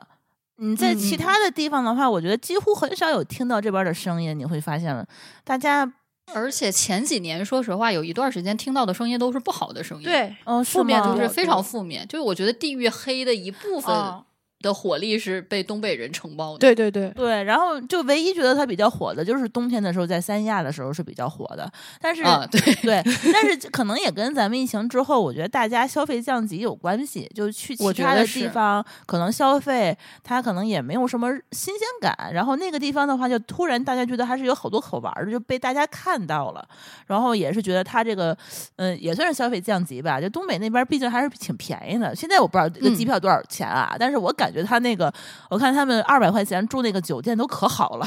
都是对，其实是嗯包括我们回家吃饭啊，就是我们回家就是放假的时候，跟朋友一块儿吃饭，都会觉得啊，就感觉啊，这这这馆子挺好的啊，挺好啊吃的。然后一结账就啊，这么便宜，人对均也就五六十块钱，吃这好多个能菜，吃的很好，对吃啊的很饱，说就是五十多没块有钱那问题锅包肉，然后别人东北人自己一听他说啊，怎么可能有这么贵的锅包肉什么的？对，真的真的，我当时也觉得很震惊。而且它那个分量还特别大，都是按盆儿装。我觉得可能在嗯不天津可能还好，我觉得北京人都没有很少有见过按盆儿装的菜了吧？就没有这没有没有，北京嗯还是贵的。嗯，东北是因为它很多物资都能自己产，对，我觉得冬天其实不是，因为我小的时候，我清楚的记得，冬天你想吃那种新鲜的那种叶子菜是没有像啊现在这么丰富的。嗯、嗯那会儿确实不太容易。嗯，对，现在是因为我觉得可能整个国家这个物流啊，各方面的，包括大棚技术啊，各方嗯面的都好很多了。嗯，嗯但小我小时候可真没有，那会儿就是大家什么白菜，然嗯后萝卜，然后 土豆， 就是这类比较容易对我们也存的是，那种菜会都比较别说多运到东北了，运到山西，都好费劲多是吧对白菜什么都会冻，嗯。更别说叶儿菜了。哦我觉得我在小的时候，就是一到入冬的话，都会准备两个东西，就囤着，一个是大白菜，一个就是囤那个蜂窝煤嘛。就这个东西的话，人人家里头那门口不都得囤两摞子，我们家还熬西红柿酱，啊，这啊个也得对你那个东西就不是到冬天囤，那个是夏天熬，夏天先把它那个哦捅秋碎了，天啊，对秋，那对个还能秋买对着10西月红份柿的左右时候，就你得现在也做好了，然后你冬天才能吃得到它。你们家熬西红柿酱是用什么东西装？嗯，玻璃瓶儿吧，应该是我们那儿都是先去医院搞好关系，要葡萄糖皮儿，啊，对，就是那个东西，对，还得是胶塞儿的那种，对对对对对，它还能能给它扣住，反过来避风，对放到冰箱里才可以。对，哦嗯，啊，你们还放冰箱里啊、不然呢？我东们北不人放可以放在外面儿，我们不不不不不，放在外面他们就冻了。不，我我啊们不 熬酱， 我家反正没有熬过。我们就是搁室内避光的地方。哦，嗯哎，范范，我特别好奇，你们东北人都有冰箱吗？我们不仅有冰箱，我们还有冰柜，因为跟我们的菜量成正比的，还有你过年亲戚给你送东西的那个规模。半哦扇儿猪， 对一只整羊腿什么的。对，就是，呃当然我知道跟内蒙人比不了，因为我内蒙的朋友说那个你要来内蒙，你要几只羊，就跟这种比不了， 跟这种比不了啊。但是他也会，比如说我们家有那种朋友，他是那种在嗯乡村有院子，然后嗯跟朋友一起会养一些。就是农家乐那种，对，养一些猪，然后过年的时候就会收到那种半扇儿，然后我妈就很崩溃，然后我妈就要平时跟那些周围那种肉店的老板就打好关系，不然她就得自己去哦，切那个。你妈是不太善于分割肉的，不，我妈有一段时间她自己可以的，但你知道人啊，岁数大了之后她就不想自己干了，而且也确实挺费劲的。嗯。哎呦，别说屠夫绝对是一个体力活儿，那可不，还是个嗯技巧性的体力活儿，嗯人家就是干起来特不费劲。、巧劲儿 对，但我妈不行，我妈生劲 儿。对，然后我所以我妈现在就是我爸一说好像有这种半扇肉来，我妈就说来你去那个家旁边那个地儿啊，我我跟那要师傅送，直接送那儿对直去。接送那儿， 就是会会有这种，因为东北确实是，然后再加上家里面会有那种酸菜啊什么的，就是你不仅要冰箱，你可能还得需要冰柜。我看他们好多抖音上东北人都自己自制冰柜，就没有的话，在外面拿一大水缸，扣个脸盆儿，弄 俩玉米， 然后一等出来，它第二天它就是一天然的小冰柜。就是倍儿他好用那他好歹是有院子的人家，对他他得住是楼房的嗯其实就很麻烦，一般都是在北阳台外面对会放个东西，或者是在那个空调的那种室外机，但是那个地儿就不能放特别沉的东西，啊，对，因为它承重能力很有限。嗯，反正我感觉北方的窗台儿外面，嗯，冬天都是得放东西的，嗯嗯，然后你像它一楼、二楼不是有那种防盗的那种网子、啊网子，就在上面系塑料袋儿好多。立体式 收纳，对，就我家那个楼下的邻居能看到，他每天就是一到冬天他会系各种东西，然后就这必须得 ERP 好好管理一下，要不就每一次你拿一个东西，你得把所有的袋儿解开看一遍，你才它能上找面着。会贴那个，对就是你它必它须在得挂那个标签儿什么，不然它也分 不清。对，要不根本找不着。所以那边对最好卖的房子应该是北阳台超大的那种房子， 估计为了是收我纳见过那种，就是厨房它是一个长方形，然后它的长边就是北阳台，哦，哦，就那种其实就有很就挺好的， 就是你的就是面积就是有挺大点儿冷，嗯，对，做那饭的时候种有对点那种冷做饭就有点冷。 嗯，对，然后很多那个东北人会加在那个就是车库里面放冰柜，或者是有个储藏室，就是你车库特方便，你车拉回来什么东西楼上放不下，你就直接扔那个但是他那儿怎么接电呢？有电啊呀、连暖气都有啊，有暖气都有的地儿怎么会没有电？有电别人不会拿吗？不哎是你车库啊，你自己的一个小库啊，就有挺门儿的那种呀。有卷帘门儿的那种，你遥控上去，遥控下来，哦不然他们怎么车保库证跟咱们车的地库是不一样的，不是开哇放式的，你发现了吗？它是独嗯立式的车库，好高级，啊嗯好高级！真的是对，车它库会有那种，就是有些地儿还会，就有些小区它还会专门建一排车库。这种适合创 业，可能会冻死在里面。不是，然后我婆婆家车库就出现过一个情况，就因为他们也会把，比如说。那个单位发的那种大米吃不完的，因为很沉嘛，就直接就是放在那个车库了。说东北话，撂在车库。好，然后下就半会场了，可以然了。然后就会招耗子，哦，啊，被他 吃了，然后你就会发现哈，野猫莫名其妙的在那一排车库里面就独爱你们家车库，里边有这就说明事情不简单。这能看出来每一家车库里都有什么好吃的，哪家里头放了嗯我吃的婆婆嗯家车库闹耗子就是这么发现的，就发现她每一次就是开那个车库门儿，周围那野猫就会虎视眈眈的，棕就上想来往里面冲。嗯，就我婆婆开始还拦着猫，就说：“哎呦，可不能让猫进去，是吧？把那个塑料袋儿什么给破坏了。”后来一想，为什么别人家车库开门那猫就不激动？ 食堂开饭了，然后马上反应过来 了，对，然后后面就对反应过来了。嗯， 哎呀，这太倒霉太了逗。哎，东北有什么好吃的吗？就专门属于冬天的特色美食。就是我觉得，就反正一到北方的冬天，天津能吃到的，一般也就是柿子、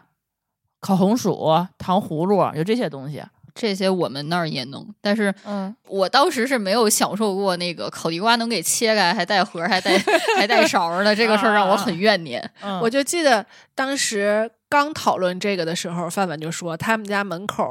有一东西能粘住所有人，嗯，就是掉下去，你就是你你你高是中怎么说的来就着？是你高中下晚自习你要过的两个关卡，就是学校门口儿除了那一群殷切期待的父母，一左一右就有俩大爷是俩护法，一个大爷守着一炉子那个烤地瓜跟烤苞米，然后另外一个大爷就是守着一自行车的那个那个糖葫芦各种口味儿，所以基本上大家出来的时候都，你甭管是八点多九点多，但是你想过那两关都挺困难的都得留下点啥？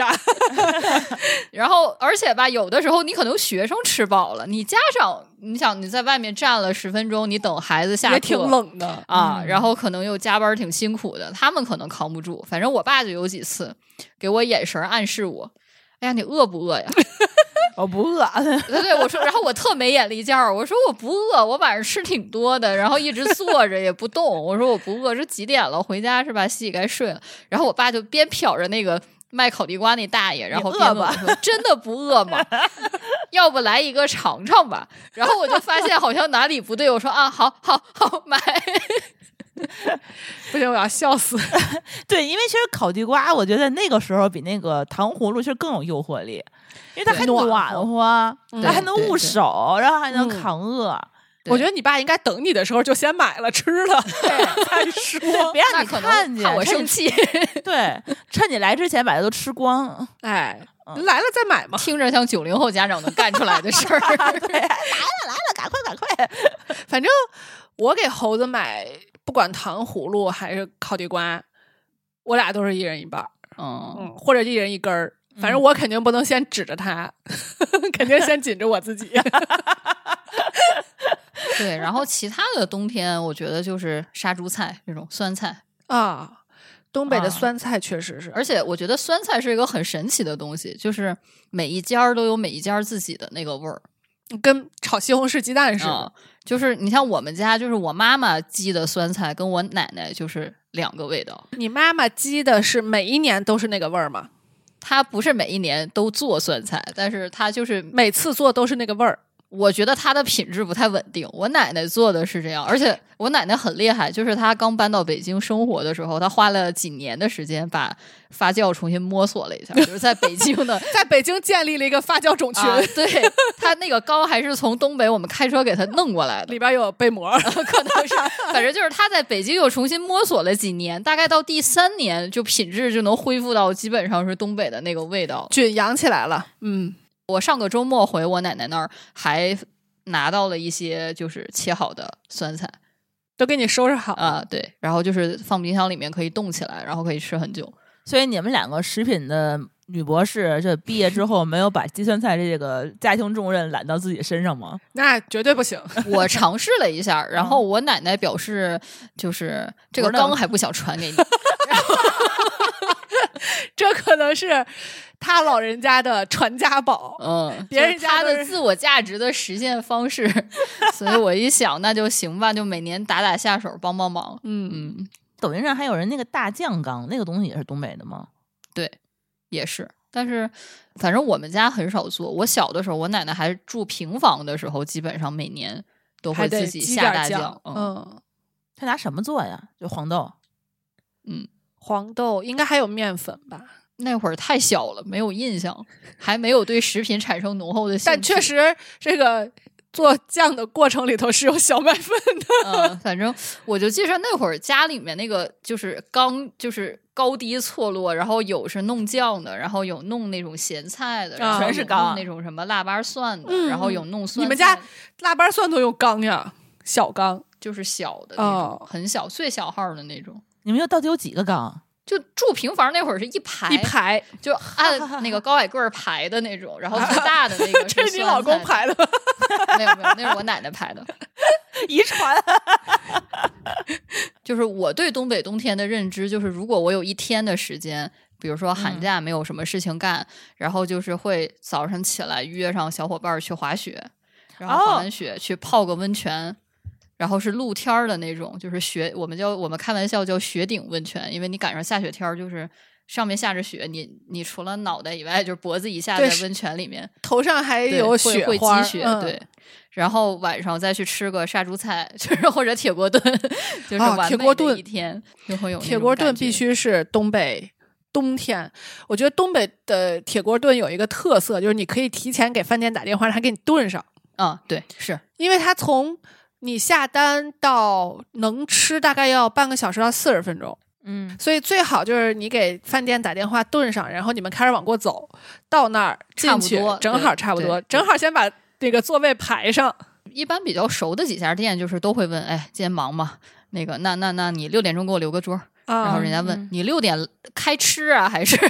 都会问一句，对然后然后就说啊，我大概六点十五左右到吧，你看着弄吧。然后说、嗯那你吃什么呀？因为他那个铁锅炖有好多菜单儿嘛，啊对，然后你就点，比如说你今天想吃大鹅，你就或者吃排骨，我我最爱吃的是排骨，豆角儿的那版嘛，对嗯排骨、豆角和土豆。嗯然后上头要贴饼子。然后我吃贴饼子的时候，我会跟人家说，因为我爱吃那个贴着锅的嘎嘣儿，就是脆的那一块儿。一般他们东北的贴饼子都是会贴的比较宣腾，就是厚。这样的话，底下是带嘎嘣儿的，上头是宣腾的。我一般都是让人家给我摁扁，这样的话，同样的面你能多摁几个，就会有嗯多几个嘎嘣儿。就是那个接触面积变大，对对对对对嗯然后还有上头的小花卷儿，嗯，嗯或者是卷子，嗯，嗯，对，铁锅炖是一个非常好的美食，值得大力大荐力。推广一下。不过这几年在北京店也变得好多，对到 处都有。对对，而且品质也都还不错，就是贵。我们在东北，我在伊春那个县城儿，我们吃一顿两个人。不能算两个人，因为我们两个人吃了好多顿， 就是感觉一顿吃完之后，那锅里边并没有变少，几对，那个量几乎是那样的。。乎没有什么变化。然后当时我们点菜的时候，那个服务员都惊呆了，说你们两个人点这么多。我们说没事儿，我们可以打包回去。结果我们两个打包回去，可能吃了有两三天，顿顿吃那个，一百二三十块钱吧我在北京是没有两个人敢有勇气去吃铁锅炖， 啊，确实不太行， 确实不太行，也是也是吃好几顿那种。但是北京的话，你那一锅怎么也得两三百块钱。嗯嗯， 这铁锅炖是没有办法存在那边的，对吧？ 没有办法。这这只只能自己打包带走 了。哇，这个真的是就是饭店存菜这个事情太离谱了。太真是，哎呦，你怎么你怎么保证食品安全呢？ 我无法理解。我也无法理解，就是真的，我就今年就这一段这一个多月吧，就是你看到家乡的那个不停的上热搜和上新闻，然后你就看各种各样大家分享的经历到的事情，然后你就会觉得，哎呀，确实好陌生呀， 就是我们都没有体会过，包括冻梨现在做的那么精致，然后又摆盘儿，然后又切成那种玫瑰花儿的那个嗯形状，还给你泡茶。我对冻梨的初印象就是到姥姥家，我说我想吃水果。很小的时候，应该都没有上小学，也是那年也被抓回去过年。然后我说我想吃水果，然后我姥姥就是把那个平房外面有一个筐掀开，然后说吃吧，只有梨跟柿子。就没有别的水果。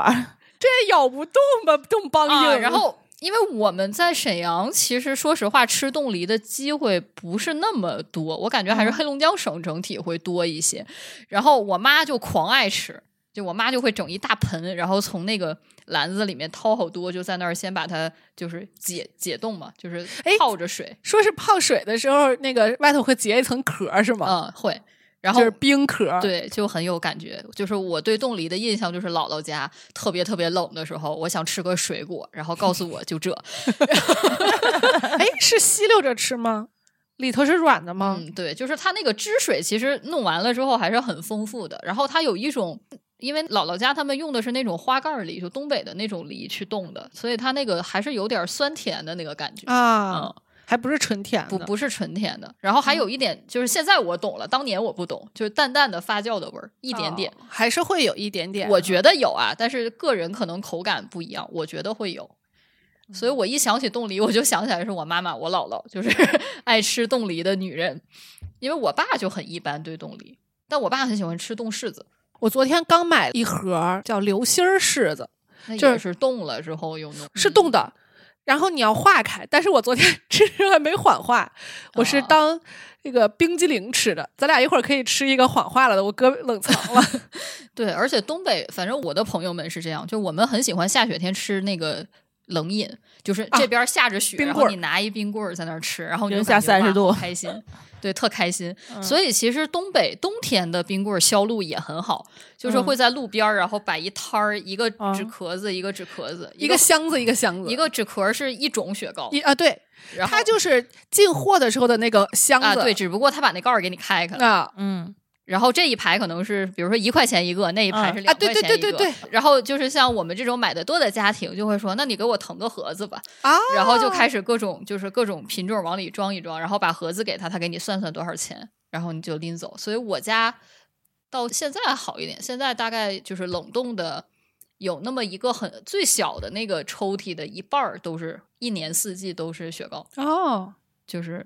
你想我去东北，我都冻成那个样子了，我还不忘了买一兜雪糕回去呢。嗯屋里太热，主要是而且好燥得像每慌个地方都有自己的就是。就是爱吃的那种比较当啊地的味道牌子，味道你和像哈尔盘滨那边就马迭尔卖的比啊较对多嘛，你像沈阳那边就是中街中街大嗯果儿，对嗯中街冰店嘛，嗯所以如果大家有有机会去沈阳，呃，推荐大家去尝一下麻酱味儿的那个中街大果，这个丽丽还推荐过，啊、挺好吃的，真津的津津有味儿，丽丽还推荐过呢。嗯，挺好吃的。基本上是你最开始听说的时候，你会觉得啊，然后你吃完你就会觉得其实还不错。我第一次吃的时候是这个感觉，因为我妈妈特别喜欢吃麻酱味儿的，然后我一一般都只吃绿豆的或者是那种就是原味儿的那种，然后她买很多，然后就强迫我吃一个，她说你尝尝，真的好吃，真的很好吃，不信你咬一口，很好吃。然后尝完之后发现，哎，好像确实是自己狭隘了，就是它畅销是有原因的。确实挺好吃，我吃过。就是你不要对它的口味有预期，然后你再去吃。如果你的口味，比如说你对于麻酱的这个固定搭配是涮羊肉的话，你可能确实不太能接受它变成冰棍儿的样子。对，但是就你看，东北是一个很搞笑的地方。如果一家店叫做中街冰店，你们会期待这家店卖什么？就是雪糕，对吧？嗯冰淇淋，充其量给你卖点饮品。嗯，不，这家店还有卖炸串儿， 它也在冰点里头，就是他那个店的招牌真的叫中街冰店。然后，但是你点开大众点评推荐菜，就会出现什么大鸡排啊，什么 肉串儿啊什么的。有没有炒方便面？那个好像没有，就是他也会做烧烤，就很逗。就是这个事情就很神奇。对，很逗。所以大家就说嘛，说你在东北吃不到一顿烧烤，那是你的问题，不是东北的问 题。人家连卖冰棍儿的地儿都给你卖烧烤了。对，确实是。嗯哎呀，然后就是你像各地的烧烤其实不太一样，你像这些年北京。那个，我觉得好像叫什么齐齐哈尔烤肉，好像有一阵啊风，对就好好多对店。我总买。然后他嗯们那个肉是就是腌制的，就是调对味儿的那对种肉。对然后其实我在家就是吃这种吃的还挺少的，就是我们那边的烤肉还是有就是有点偏那个朝鲜族的那个风格比较多，甜口的是啊吗？所以就有那个西塔老太太就是沈阳的牌子，哎，家门口就有。老排队，他晚上北有京卖也的排，沈啊吗阳也排，我们家门口是西塔老太太北京总店。嗯嗯嗯，它也是腌好的肉是吧？它也腌，但它的腌制的那个过程跟齐齐哈尔不是很一致，但它也有味儿，它也是调味儿的。嗯，它就风格上不太一样，但是这个店反正就是我们第一次知道西塔老太太是很小很小的时候，就真的有个老太太哦， 真的是在西塔吗？啊。西塔是沈阳的一个地名儿，就是那附近是一片朝鲜族的那种聚居区，啊所以就是像你一说起西塔，大家说啊大冷面啊啊，那个那个打糕，就是就这些口，就是朝鲜族口肉，就这些东西。但实际上，西塔是皇太极时期听信了喇嘛的这个进言，说你要是想这个入关，或者是想国泰民安，你得在沈阳城的四个角儿搞四个喇嘛塔，那长相就跟那个北海那个白塔。很像，然后来就是镇住这个这个这个，就是反正是这么个意思，所以我们有东塔、北塔、南塔、西塔，哦，然后西塔那个地儿经过多年的发展，就变成了少数民族聚居区嘛。嗯所以现在就是你一说西塔，大家第一反应不是那个塔，就是大冷面呀、大糕呀、啊，西塔老太太烤肉呀， 就变成这样了。你那边儿的话，就是比如你姥姥家离俄罗斯这么近，那边有没有一些俄罗斯的美食啊？俄罗斯的美食感觉就是什么大列巴，然后都有就是那些啊，肠儿肠儿肠儿香肠儿肠对他们那边的肠儿特别扎实还有巧克力，啊，对，然后还会看到好多就是嗯混血的人， 就是嗯长得很很漂亮。就是很混血，然后呢，操着一口流利的东北大碴子口音。 就我妈有个同学，就是我那年很小的时候回家，然后他们同学就我妈很多年不回家过年，然后他们同学就就是都来家里看，因为住得很近。然后那个阿姨走进来的时候，我第一反应就是妈妈家里来了个外国人，然后那阿姨看这还说谁呢？ 哎本期第一句东北话终于出现了，就是，然后我当时就很震惊，我说可是你。就就你知道吧？就把我搞长得得完全不对，一样长得完全就是很，然后那个阿姨就那个阿姨，你才外国人呢， 就特别不愉快， 所以抖音上有好多这个小段子都是真的，他可能他真 的就是会那样。嗯然后包括你像我姥爷他们，你看我姥爷其实他小学文凭都没有吧，就按照现在话说，就是字都不是那么完全都认识的，但是他会说几句基本的，就是俄罗斯的哦那个、俄语，俄语、嗯就基本的。他会说，然后他日说常交流就是跟朋友学的，就是有那种一起干活儿的人，他们会偶尔说，他们就当个好玩儿，然后就跟着学。那个时候可能也是咱们上学学的都是俄语，就那个年代的人，嗯他们都会说几句。嗯对对对对，尤其是你在那个地区生活，你可能也对难免，因为会有做贸易的人呀、对什么的。对，然后小的时候听姥爷说过的比较好玩的事儿，就是他们会。就是那会儿不是物资比较紧张嘛，就是在那个他就我妈还比较小的那个年代，然后他们会去凿那个冰窟窿里面挖鱼，蛙语呀，就是就是把那个冰窟窿凿开，凿到有水的那个时候，然后就去捞里面的鱼，冰钓嗯，有点那个意思，其实就是为了给孕妇改善一下伙食，哦因为那会儿不是大家这个想不像现在，你想没有吃那么什多吃副什么食对，嗯然后他们就会几个有经验的人黑灯瞎火的，然后 就悄悄的在抖音上冰钓也可火了。嗯是是弄一个什么？哇塞，那个装备都可高级了，一个防风的帐篷，然后一个什么隔热垫儿，然后还有那种炉子。嗯，就说冰钓里头那个那个帐篷里头，其实温度挺高的，挺暖和的。对，就是感觉现在我我我我身为一个东北人啊，就包括现像现在就是看。嗯，短视频平台就有什么逛早市儿，然后什么就是去冰钓，包括去冰雪大世界直播呀什么的，就是你会觉得好像是冬天很就是稀松平常的事情，但是你看那些留言跟回复，好像大家确实是觉得有点新奇，就是感嗯觉好像嗯大家也不都这么过日子啊，，对，就是就会有那种，因为其实北京确实大家也不那么过，但是它嗯毕竟还是北方嘛，就是你感觉那个差异可能没有没有那么大。你像我最近朋友们有湖南的朋友去了哈 尔滨，然后就是。一整天都是很兴奋的，给我不停的发信息的状态。然后包括我这个师弟是西北的，就是他是 兰州，啊，又不一样。对，又不一样。然后他他就跟我说：“哎呀，你们沈阳怎么干什么都加糖？” 确实，沈阳会这样，就是你烧烤的时候也会好像朝鲜族这边就偏甜一点儿口嗯味，反正沈阳的风格也是，就你嗯去吃烤肉，就我小的时候爱吃的烤肉店里，那个芝麻酱上会有一点儿，会有一一小勺糖，哦，然后会嗯有葱花儿、香菜什么拌一拌，就会那样。还有黏糊麻辣烫里头也是，哎，这个麻辣烫这个问题，说实话，黏糊麻辣烫。沈阳是不太，就是传统的，就是沈阳老式的麻辣烫是没有麻酱的，一丁点儿都没有。好像是糖醋汁儿。也不是，就是那种辣的，像有点像汤的那种感觉。清汤汁儿，我当时在伊春的时候，他问我你是要传统的嗯还是要麻酱的？嗯，是吧因为传统的是没有麻没有酱的，麻酱是甜辣口的。我们那儿没感觉甜，反正有点微微辣，就有点嗯像那种普通的那种麻辣烫，但它没有那么骨汤。所以就是最开始就是东北什么黏糊麻辣烫流行的时候，我跟我老公在家都是一脸懵啊，咱麻辣烫啥时候是这样的？ 就是感觉。然后后来就发现，哎，好像。也挺好吃， 那倒没觉得特好吃，但觉得啊，原来就是东北很大，就是东北哦的对其他地区，可能吉林那边或者对哈尔有滨可那边能是有这种风格的麻辣烫的，然后我嗯们就感觉哦，是你这们样被开除出东北了。我最近在听那 个呃什么东北统一，啊，我不知道你们抖音上刷到过没？就是东北统一，他是蒙东，然后黑吉辽，嗯 然后就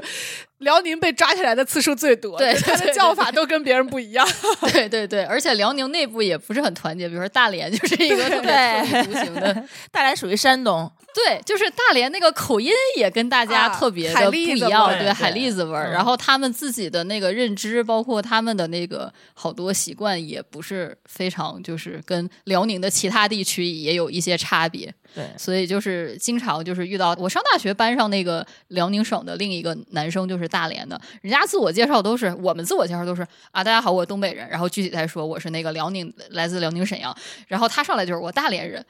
然后我们几个东北人在那儿 就是大连人， 就是你知道，就是那个劲儿。。范范的白眼儿已经翻到天上 去了对，哪怕是就是我们介绍完是东北人之后，那个内蒙的同学都跟我们表现的很亲切他是蒙东的是吧？啊。 对， 我因为我那次去哈尔滨的时候，其实还计划过去二连浩特，啊，嗯，这不是都是一趟线儿的吗？结果就所以对蒙东也是稍微查过一点点，感觉还挺有意思。对，就整体我觉得东北那边大家就是，虽然在你们听起来可能东北口音都是一一样的，差不多嗯就呃不是太一样，对，但实际上就是。嗯，内部大家是很不一样，就像我们去哈尔滨玩儿，然后一听就是沈阳来的吧， 就是吧？你们是东北南方的，就是黑车该宰你要，就是那会儿还比较就是乱的时候，就早年间他有那种黑车，他该宰你还是宰你，然后有的时候你就会说，这都东北人呀、 然后他说那沈阳口音呢、就是他们一听出来都会，就是就是都会感觉有带略带着一些嫌弃。对，然后你在沈阳的时候，有有的时候你跟人聊天就说：“哎呀，你锦州的吧？”就是他们那个尾音又又不一样，又不一样，就是大家也会也会有不一样，但是整体来讲，就是我感觉东北东北这边就是一个比较直给的文化，就是整体来讲，大家是活得比较乐呵的，嗯，就是没乐呵的事儿，他也傻乐呵的那个感觉。找点乐子。对对对，所以就是大家会觉得语言好像很丰富啊，或者是对，就是东北人也属于那种嘴一直不闲着，跟北京似的。我可能说一句话，我得前后乱七八糟铺垫好长时间，然后就反正说说说，嘴说里一嘛，直东能。北的艺人是主动出 击的，就是主动就大马路上见个人主动打招呼说话。东北的 i 人是只要旁边人一说话就主动搭话，东北不允许有 i 人，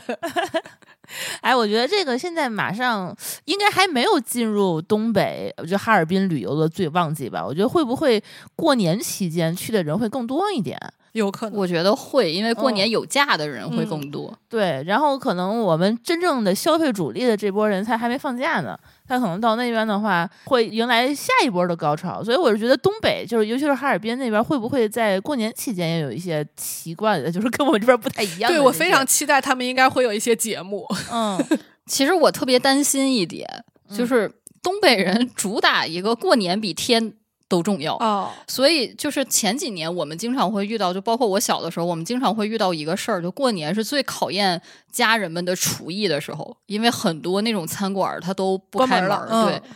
包括就是你想三十儿那天打个车能出来的师傅都很少，嗯，这倒是，就是整体来讲，就虽然大家都要过年，别的城市也是这样，但是东北的城市会越发的明显。就这个事儿，去年发生了一件很搞笑的事情。我跟我老公大概是初四吧，我们两个特别馋烧烤，然后就去了我们从小吃到大的一家烤肉馆子吃饭。晚上七点钟排了六十多号儿，然后我们俩就疯了。然后你就，而且来的都不是游客，就是来的都是那种周围的那都是种馋疯了的， 老主顾，然后你就看见那个老板，那那个老板也是看着我们长大的，就看那个老板娘出来的时候，给所有人鞠躬，就说我们以为初四大家都过年呢，没有人来吃饭，我们就备了很少的那个菜、啊， 吃完了给人就是这些人只要第一轮坐满都换不了台，那个烤肉什么都没了。 太惨了。然后说为什么排了六十多号，是因为点啥啥没有，呵 第二轮的人坐不下，你知道吗？ 就是就五点多开始吃，吃到可能六点半吃完了，人家走了。第二轮他坐下了，他也点不上什么，什么都没有。然后老板娘就开始给大家鞠躬，然后给大家拿那个什么名片上写的那个什么哪天就是写的一恢个复今天的营业日期，顶二十块钱优惠券用的那种。然后就给大家说父老乡亲们，我错了，我 我我我明天我就已经打电话都打完了，明天肯定比今天好，后天咱就恢复正常了， 能不能忍一忍，后天来？嗯 就那还是一家很就是挺大的那种馆子，不是说那种街边儿的那种那种啊小那种早就关门了。，对那种人家休到十五，人家就十五之前都不可能上班了。嗯我十一去承德的时候还看呢，承德十一呀，承德可是旅游城市啊，嗯对人有一馆子外头贴着。出去旅游了，呵，人家也出去玩 去了。那会不对会就搓是大那枣样儿的也没什么人了呀？澡堂子也没人干活了。那没有，大家都都愿意去呢。哦，那还哎行。那山西不一样啊，反正我当时在山西的时候，我们是呃公共澡堂，从一般是二十九下午开始就放假了。哦，我们不会，就合家团聚还得去那儿一块儿呢。 可能我们没有形成文 化，啊 你们家庭聚会去那儿是吗？啊，然后你知道，就是就其实对于就是你像我们家，我妈是东北人，所嗯以她 OK，她觉得就是没什么。但是我婶婶是北京人， 啊，然后你知道她对这个隐私啊，包括各放不方面还开是。啊，然后你就想吧，你你相当于是进去了之后就男女分开，然后嗯你就要跟你的什 么妯娌婆婆、妯娌、侄女儿、 坦诚嗯相坦见。诚相啊，然后一直都在一起，甚至这边搓着澡还要并排唠唠会儿嗑儿的那种。嗯，然后他就很崩溃。他第一次在我很小的时候，我们一起，他就很崩溃。他现在已经完全适应了， 但是当年他很崩溃，就是我我那会儿很小，但是我看出来了他的不安和局促。 所以你们东北就互相搓澡什么的有吗？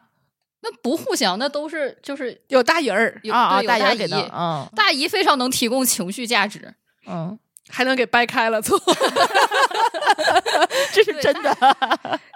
那个大姨洗涤的不仅是你的身体，有的时候还能安抚一下你的灵魂，涤荡一下你的心灵。 对，就是他非常会提供情绪价值，所以经常东北会有那种比理发师还稳定的搓澡大姨的关系，就是比如说。哦，灵魂伴侣。 就我姥姥，她只找那个大姨去搓，然后她可能对我们家事儿都还知道的挺多的。然后可能我妈回去带着我和我妈一块儿去，说啊，这是我老闺女，然后这是我外孙女儿，什么什么什么啊，这就是你经常念叨的那个老闺女啊，什么什么，就还唠一会儿。 这是兼顾了心理咨询师啊。对，就是他们会很会聊天儿，嗯，那你们搓澡频率大概是多少？一个礼拜一次？就去外面的话，我没有那么频繁，但是有一些就是退休的，就是他们会办年卡，啊，他们会，哦，但是一般人像我们在就是我们同学在沈阳，他们可能一个月去一次，哦，反正我去有一次就记着，我们都快出来了，就是因为正常的洗浴它是晚上差不多十二点一点的关门儿，我不知道你们那儿是不能是反正睡觉北京吗我们那儿能过夜，嗯，就是 有一段时间是不让过夜的，正常也是让过夜的，就是有一段时间不让过夜，它是十二点一点左右关门儿，然后我们出来的时候都快十点了，看妈妈带着孩子去的，说这会儿干嘛？人家就去洗个澡。啊、就是去搓个澡，人家有年卡就住这附近，哇，那就是澡堂子。啊，对，是，所以确实是，包括就是我看到好多这个南方朋友对搓澡的初体验之后录了那个 反馈， 就很多南方人是公共澡堂都没去过的，嗯，就更别说这种大泡池，对，嗯还还得在里头唠嗑儿。对我那年去长白山的时候，他那脚下不是有温泉吗？嗯，对，然后我们就在那儿泡，然后他也是穿着泳衣，然后好多就是人都在一块儿。然后我是跟我老公去的，然后我老公中间去了趟洗手间，然后我就先换完衣服，就是先进了那个泡池，然后旁边就过来一大姨，就开始姑娘哪儿来的呀？嗯就开始唠了。啊，就开始唠了，你知道吗？ 然后就他们不需要有任何寒暄，上来就开始聊，就开始唠了。然后，然后，然后我正懵呢，然后他说：“听你这口音也是东北的吧？”我说：“啊，沈阳人。”然后他说：“啊，那口音不咋重啊。”我说：“是，这最近在北京生活，这有点退化了。” 然后他说：“哎呀，我儿子也在北京。”然后我就这是要介绍对象 没有吗？没有没有没有没有，然后反正就是瞎唠，然后就说：“哎呀，那个你们来几天了呀？然后去哪儿玩了呀？就是吃什么了呀？就是……就东北老有一种快要把你拐卖了的然感觉。后最搞笑的是，过一会儿吧，我老公来了，然后我老公就在我旁边嘛，自然而然的。然后那个大姨的应该是老伴儿吧，就是也出来了，然后他指着我跟他老伴儿说：“哎，这姑娘沈阳的，也在北京上班。”我当时成就一家人了都快， 对我当时就觉得很尴尬。然后我老公在旁边说：“你什么时候跟这大姨这么熟？” 一个艺人在自己的呃也算故土吧， 然后表现出了非常尴 尬。对，然后我当时就有点尬，然后他就开始跟我老公唠说：“哎呀，你俩结婚几年了？”然后就 开始 反正闲着也是闲着，啊，对呀、我们得感互觉相有待说一不完的话。对呀、 哎呀，对，太就是逗那样。了包括你去早市儿，你手里比如说拿了一个什么东西，然后旁边可能就是大哥说：“哎，这好吃吗？” 就很正常，这是一件很正常的事。 就这种，你这东西好吃吗的感觉，就是他凑的那个距离，让你感觉他已经马上就要咬一口的感觉。 感觉东北人直播也是，就话那不掉地上，一直能从嘴里嘚不嘚嘚不嘚一直说，嗯，特别夸张。那他们可能觉得，如果这个安静了三秒以上，就是放松事故了，他们可能是这么理解的。 确实比不过，这这个嗯没法弄。对，所以就如果有南方的那个小伙伴儿去东北，就是想问路就大胆问，你只要敢问，他就有给一你群送人过能带你去，过 去，对而他且真你的给如果都送过没去有针对对象，就是针对谁来问，你就在人群当中问出来，一定会有人应答的。 就这个事儿是一定的。你可以自言自语，然后就会有人答答你。我我七八月份回家那回去逛早市儿，然后特别挤嘛。然后我老公想找一家是做驴打滚儿还是做什么的，反正就是他想找一个摊位。但是就是我们看了那个网友的攻略，说那家很好吃，我俩也第一次去那个早市儿，也没找着。然后他就在那儿就跟我吐槽了一句，他说：“哎呦，就感觉都快走到头了，这家店在哪儿呢呀？”他就把那个店名给念出来了。然后旁边后面就有一个大姐就在说：“往那头走。” 走错了，就说搁那边儿呢。我觉得如果你们是小土豆儿，这两天在东北的话，他可能会直接给你领到那边去。啊，说不定开车都带你过去。对 对对，肯定还不知道你要钱，肯定是这个样子。哇，真的是，就是就是嗯那个、那个感觉，就包括我们在夜市儿也是，就是想找一家那个玩儿那个扎气球的，有好几家儿，然后我们在那儿说，哎呦哪家儿好呀这是，然后旁边那个一个大爷就说。前头那家儿贵，后那家儿气球小，都走总结出来了，这是现实版的小红书。就就你只要声音足够大，然后是就是我觉得让五个人以上听到了，然后如果他们碰巧都是当地人，他真的知道答案，他一定会告诉你的。 我觉得是，如果你是当地人，然后你周围的当地人判断你听到了这句话，你不回答，你可能会被孤立。你可能有点尴尬，反正就是很容易就唠起来，可能都不认识。嗯，太神奇了。所以我老公当时是一个人可以去澡堂子，就是他去搓澡，然后反正他进去的时候他是一个人，等 他搓完，他可能就认识了好几个了。 也是个艺人， 东北不养 i 人。哎，真的是，我感觉就是你在东北，你你看是李雪琴吧，之前上节目，啊然啊后是铁说岭她自己是那个 i 人嘛， 啊、然后大家都说你不像，啊 你这叫 i 呀？对，是辣目洋子跟他说，说我是个 i 人，结果说，呃，他俩刚坐下，然后辣目洋子就已经跟旁边人开始唠上了，就说这是个 i 人， 这是东北的 i 人。 对，就所以我就觉得大家就是去的话，感受一下这个氛围氛围也挺好的。嗯然后就是最近马上不就过年了嘛，然后教大家一个秘诀，就是如果大家在过年前后这段时间去东北玩儿，一定要学会一句话，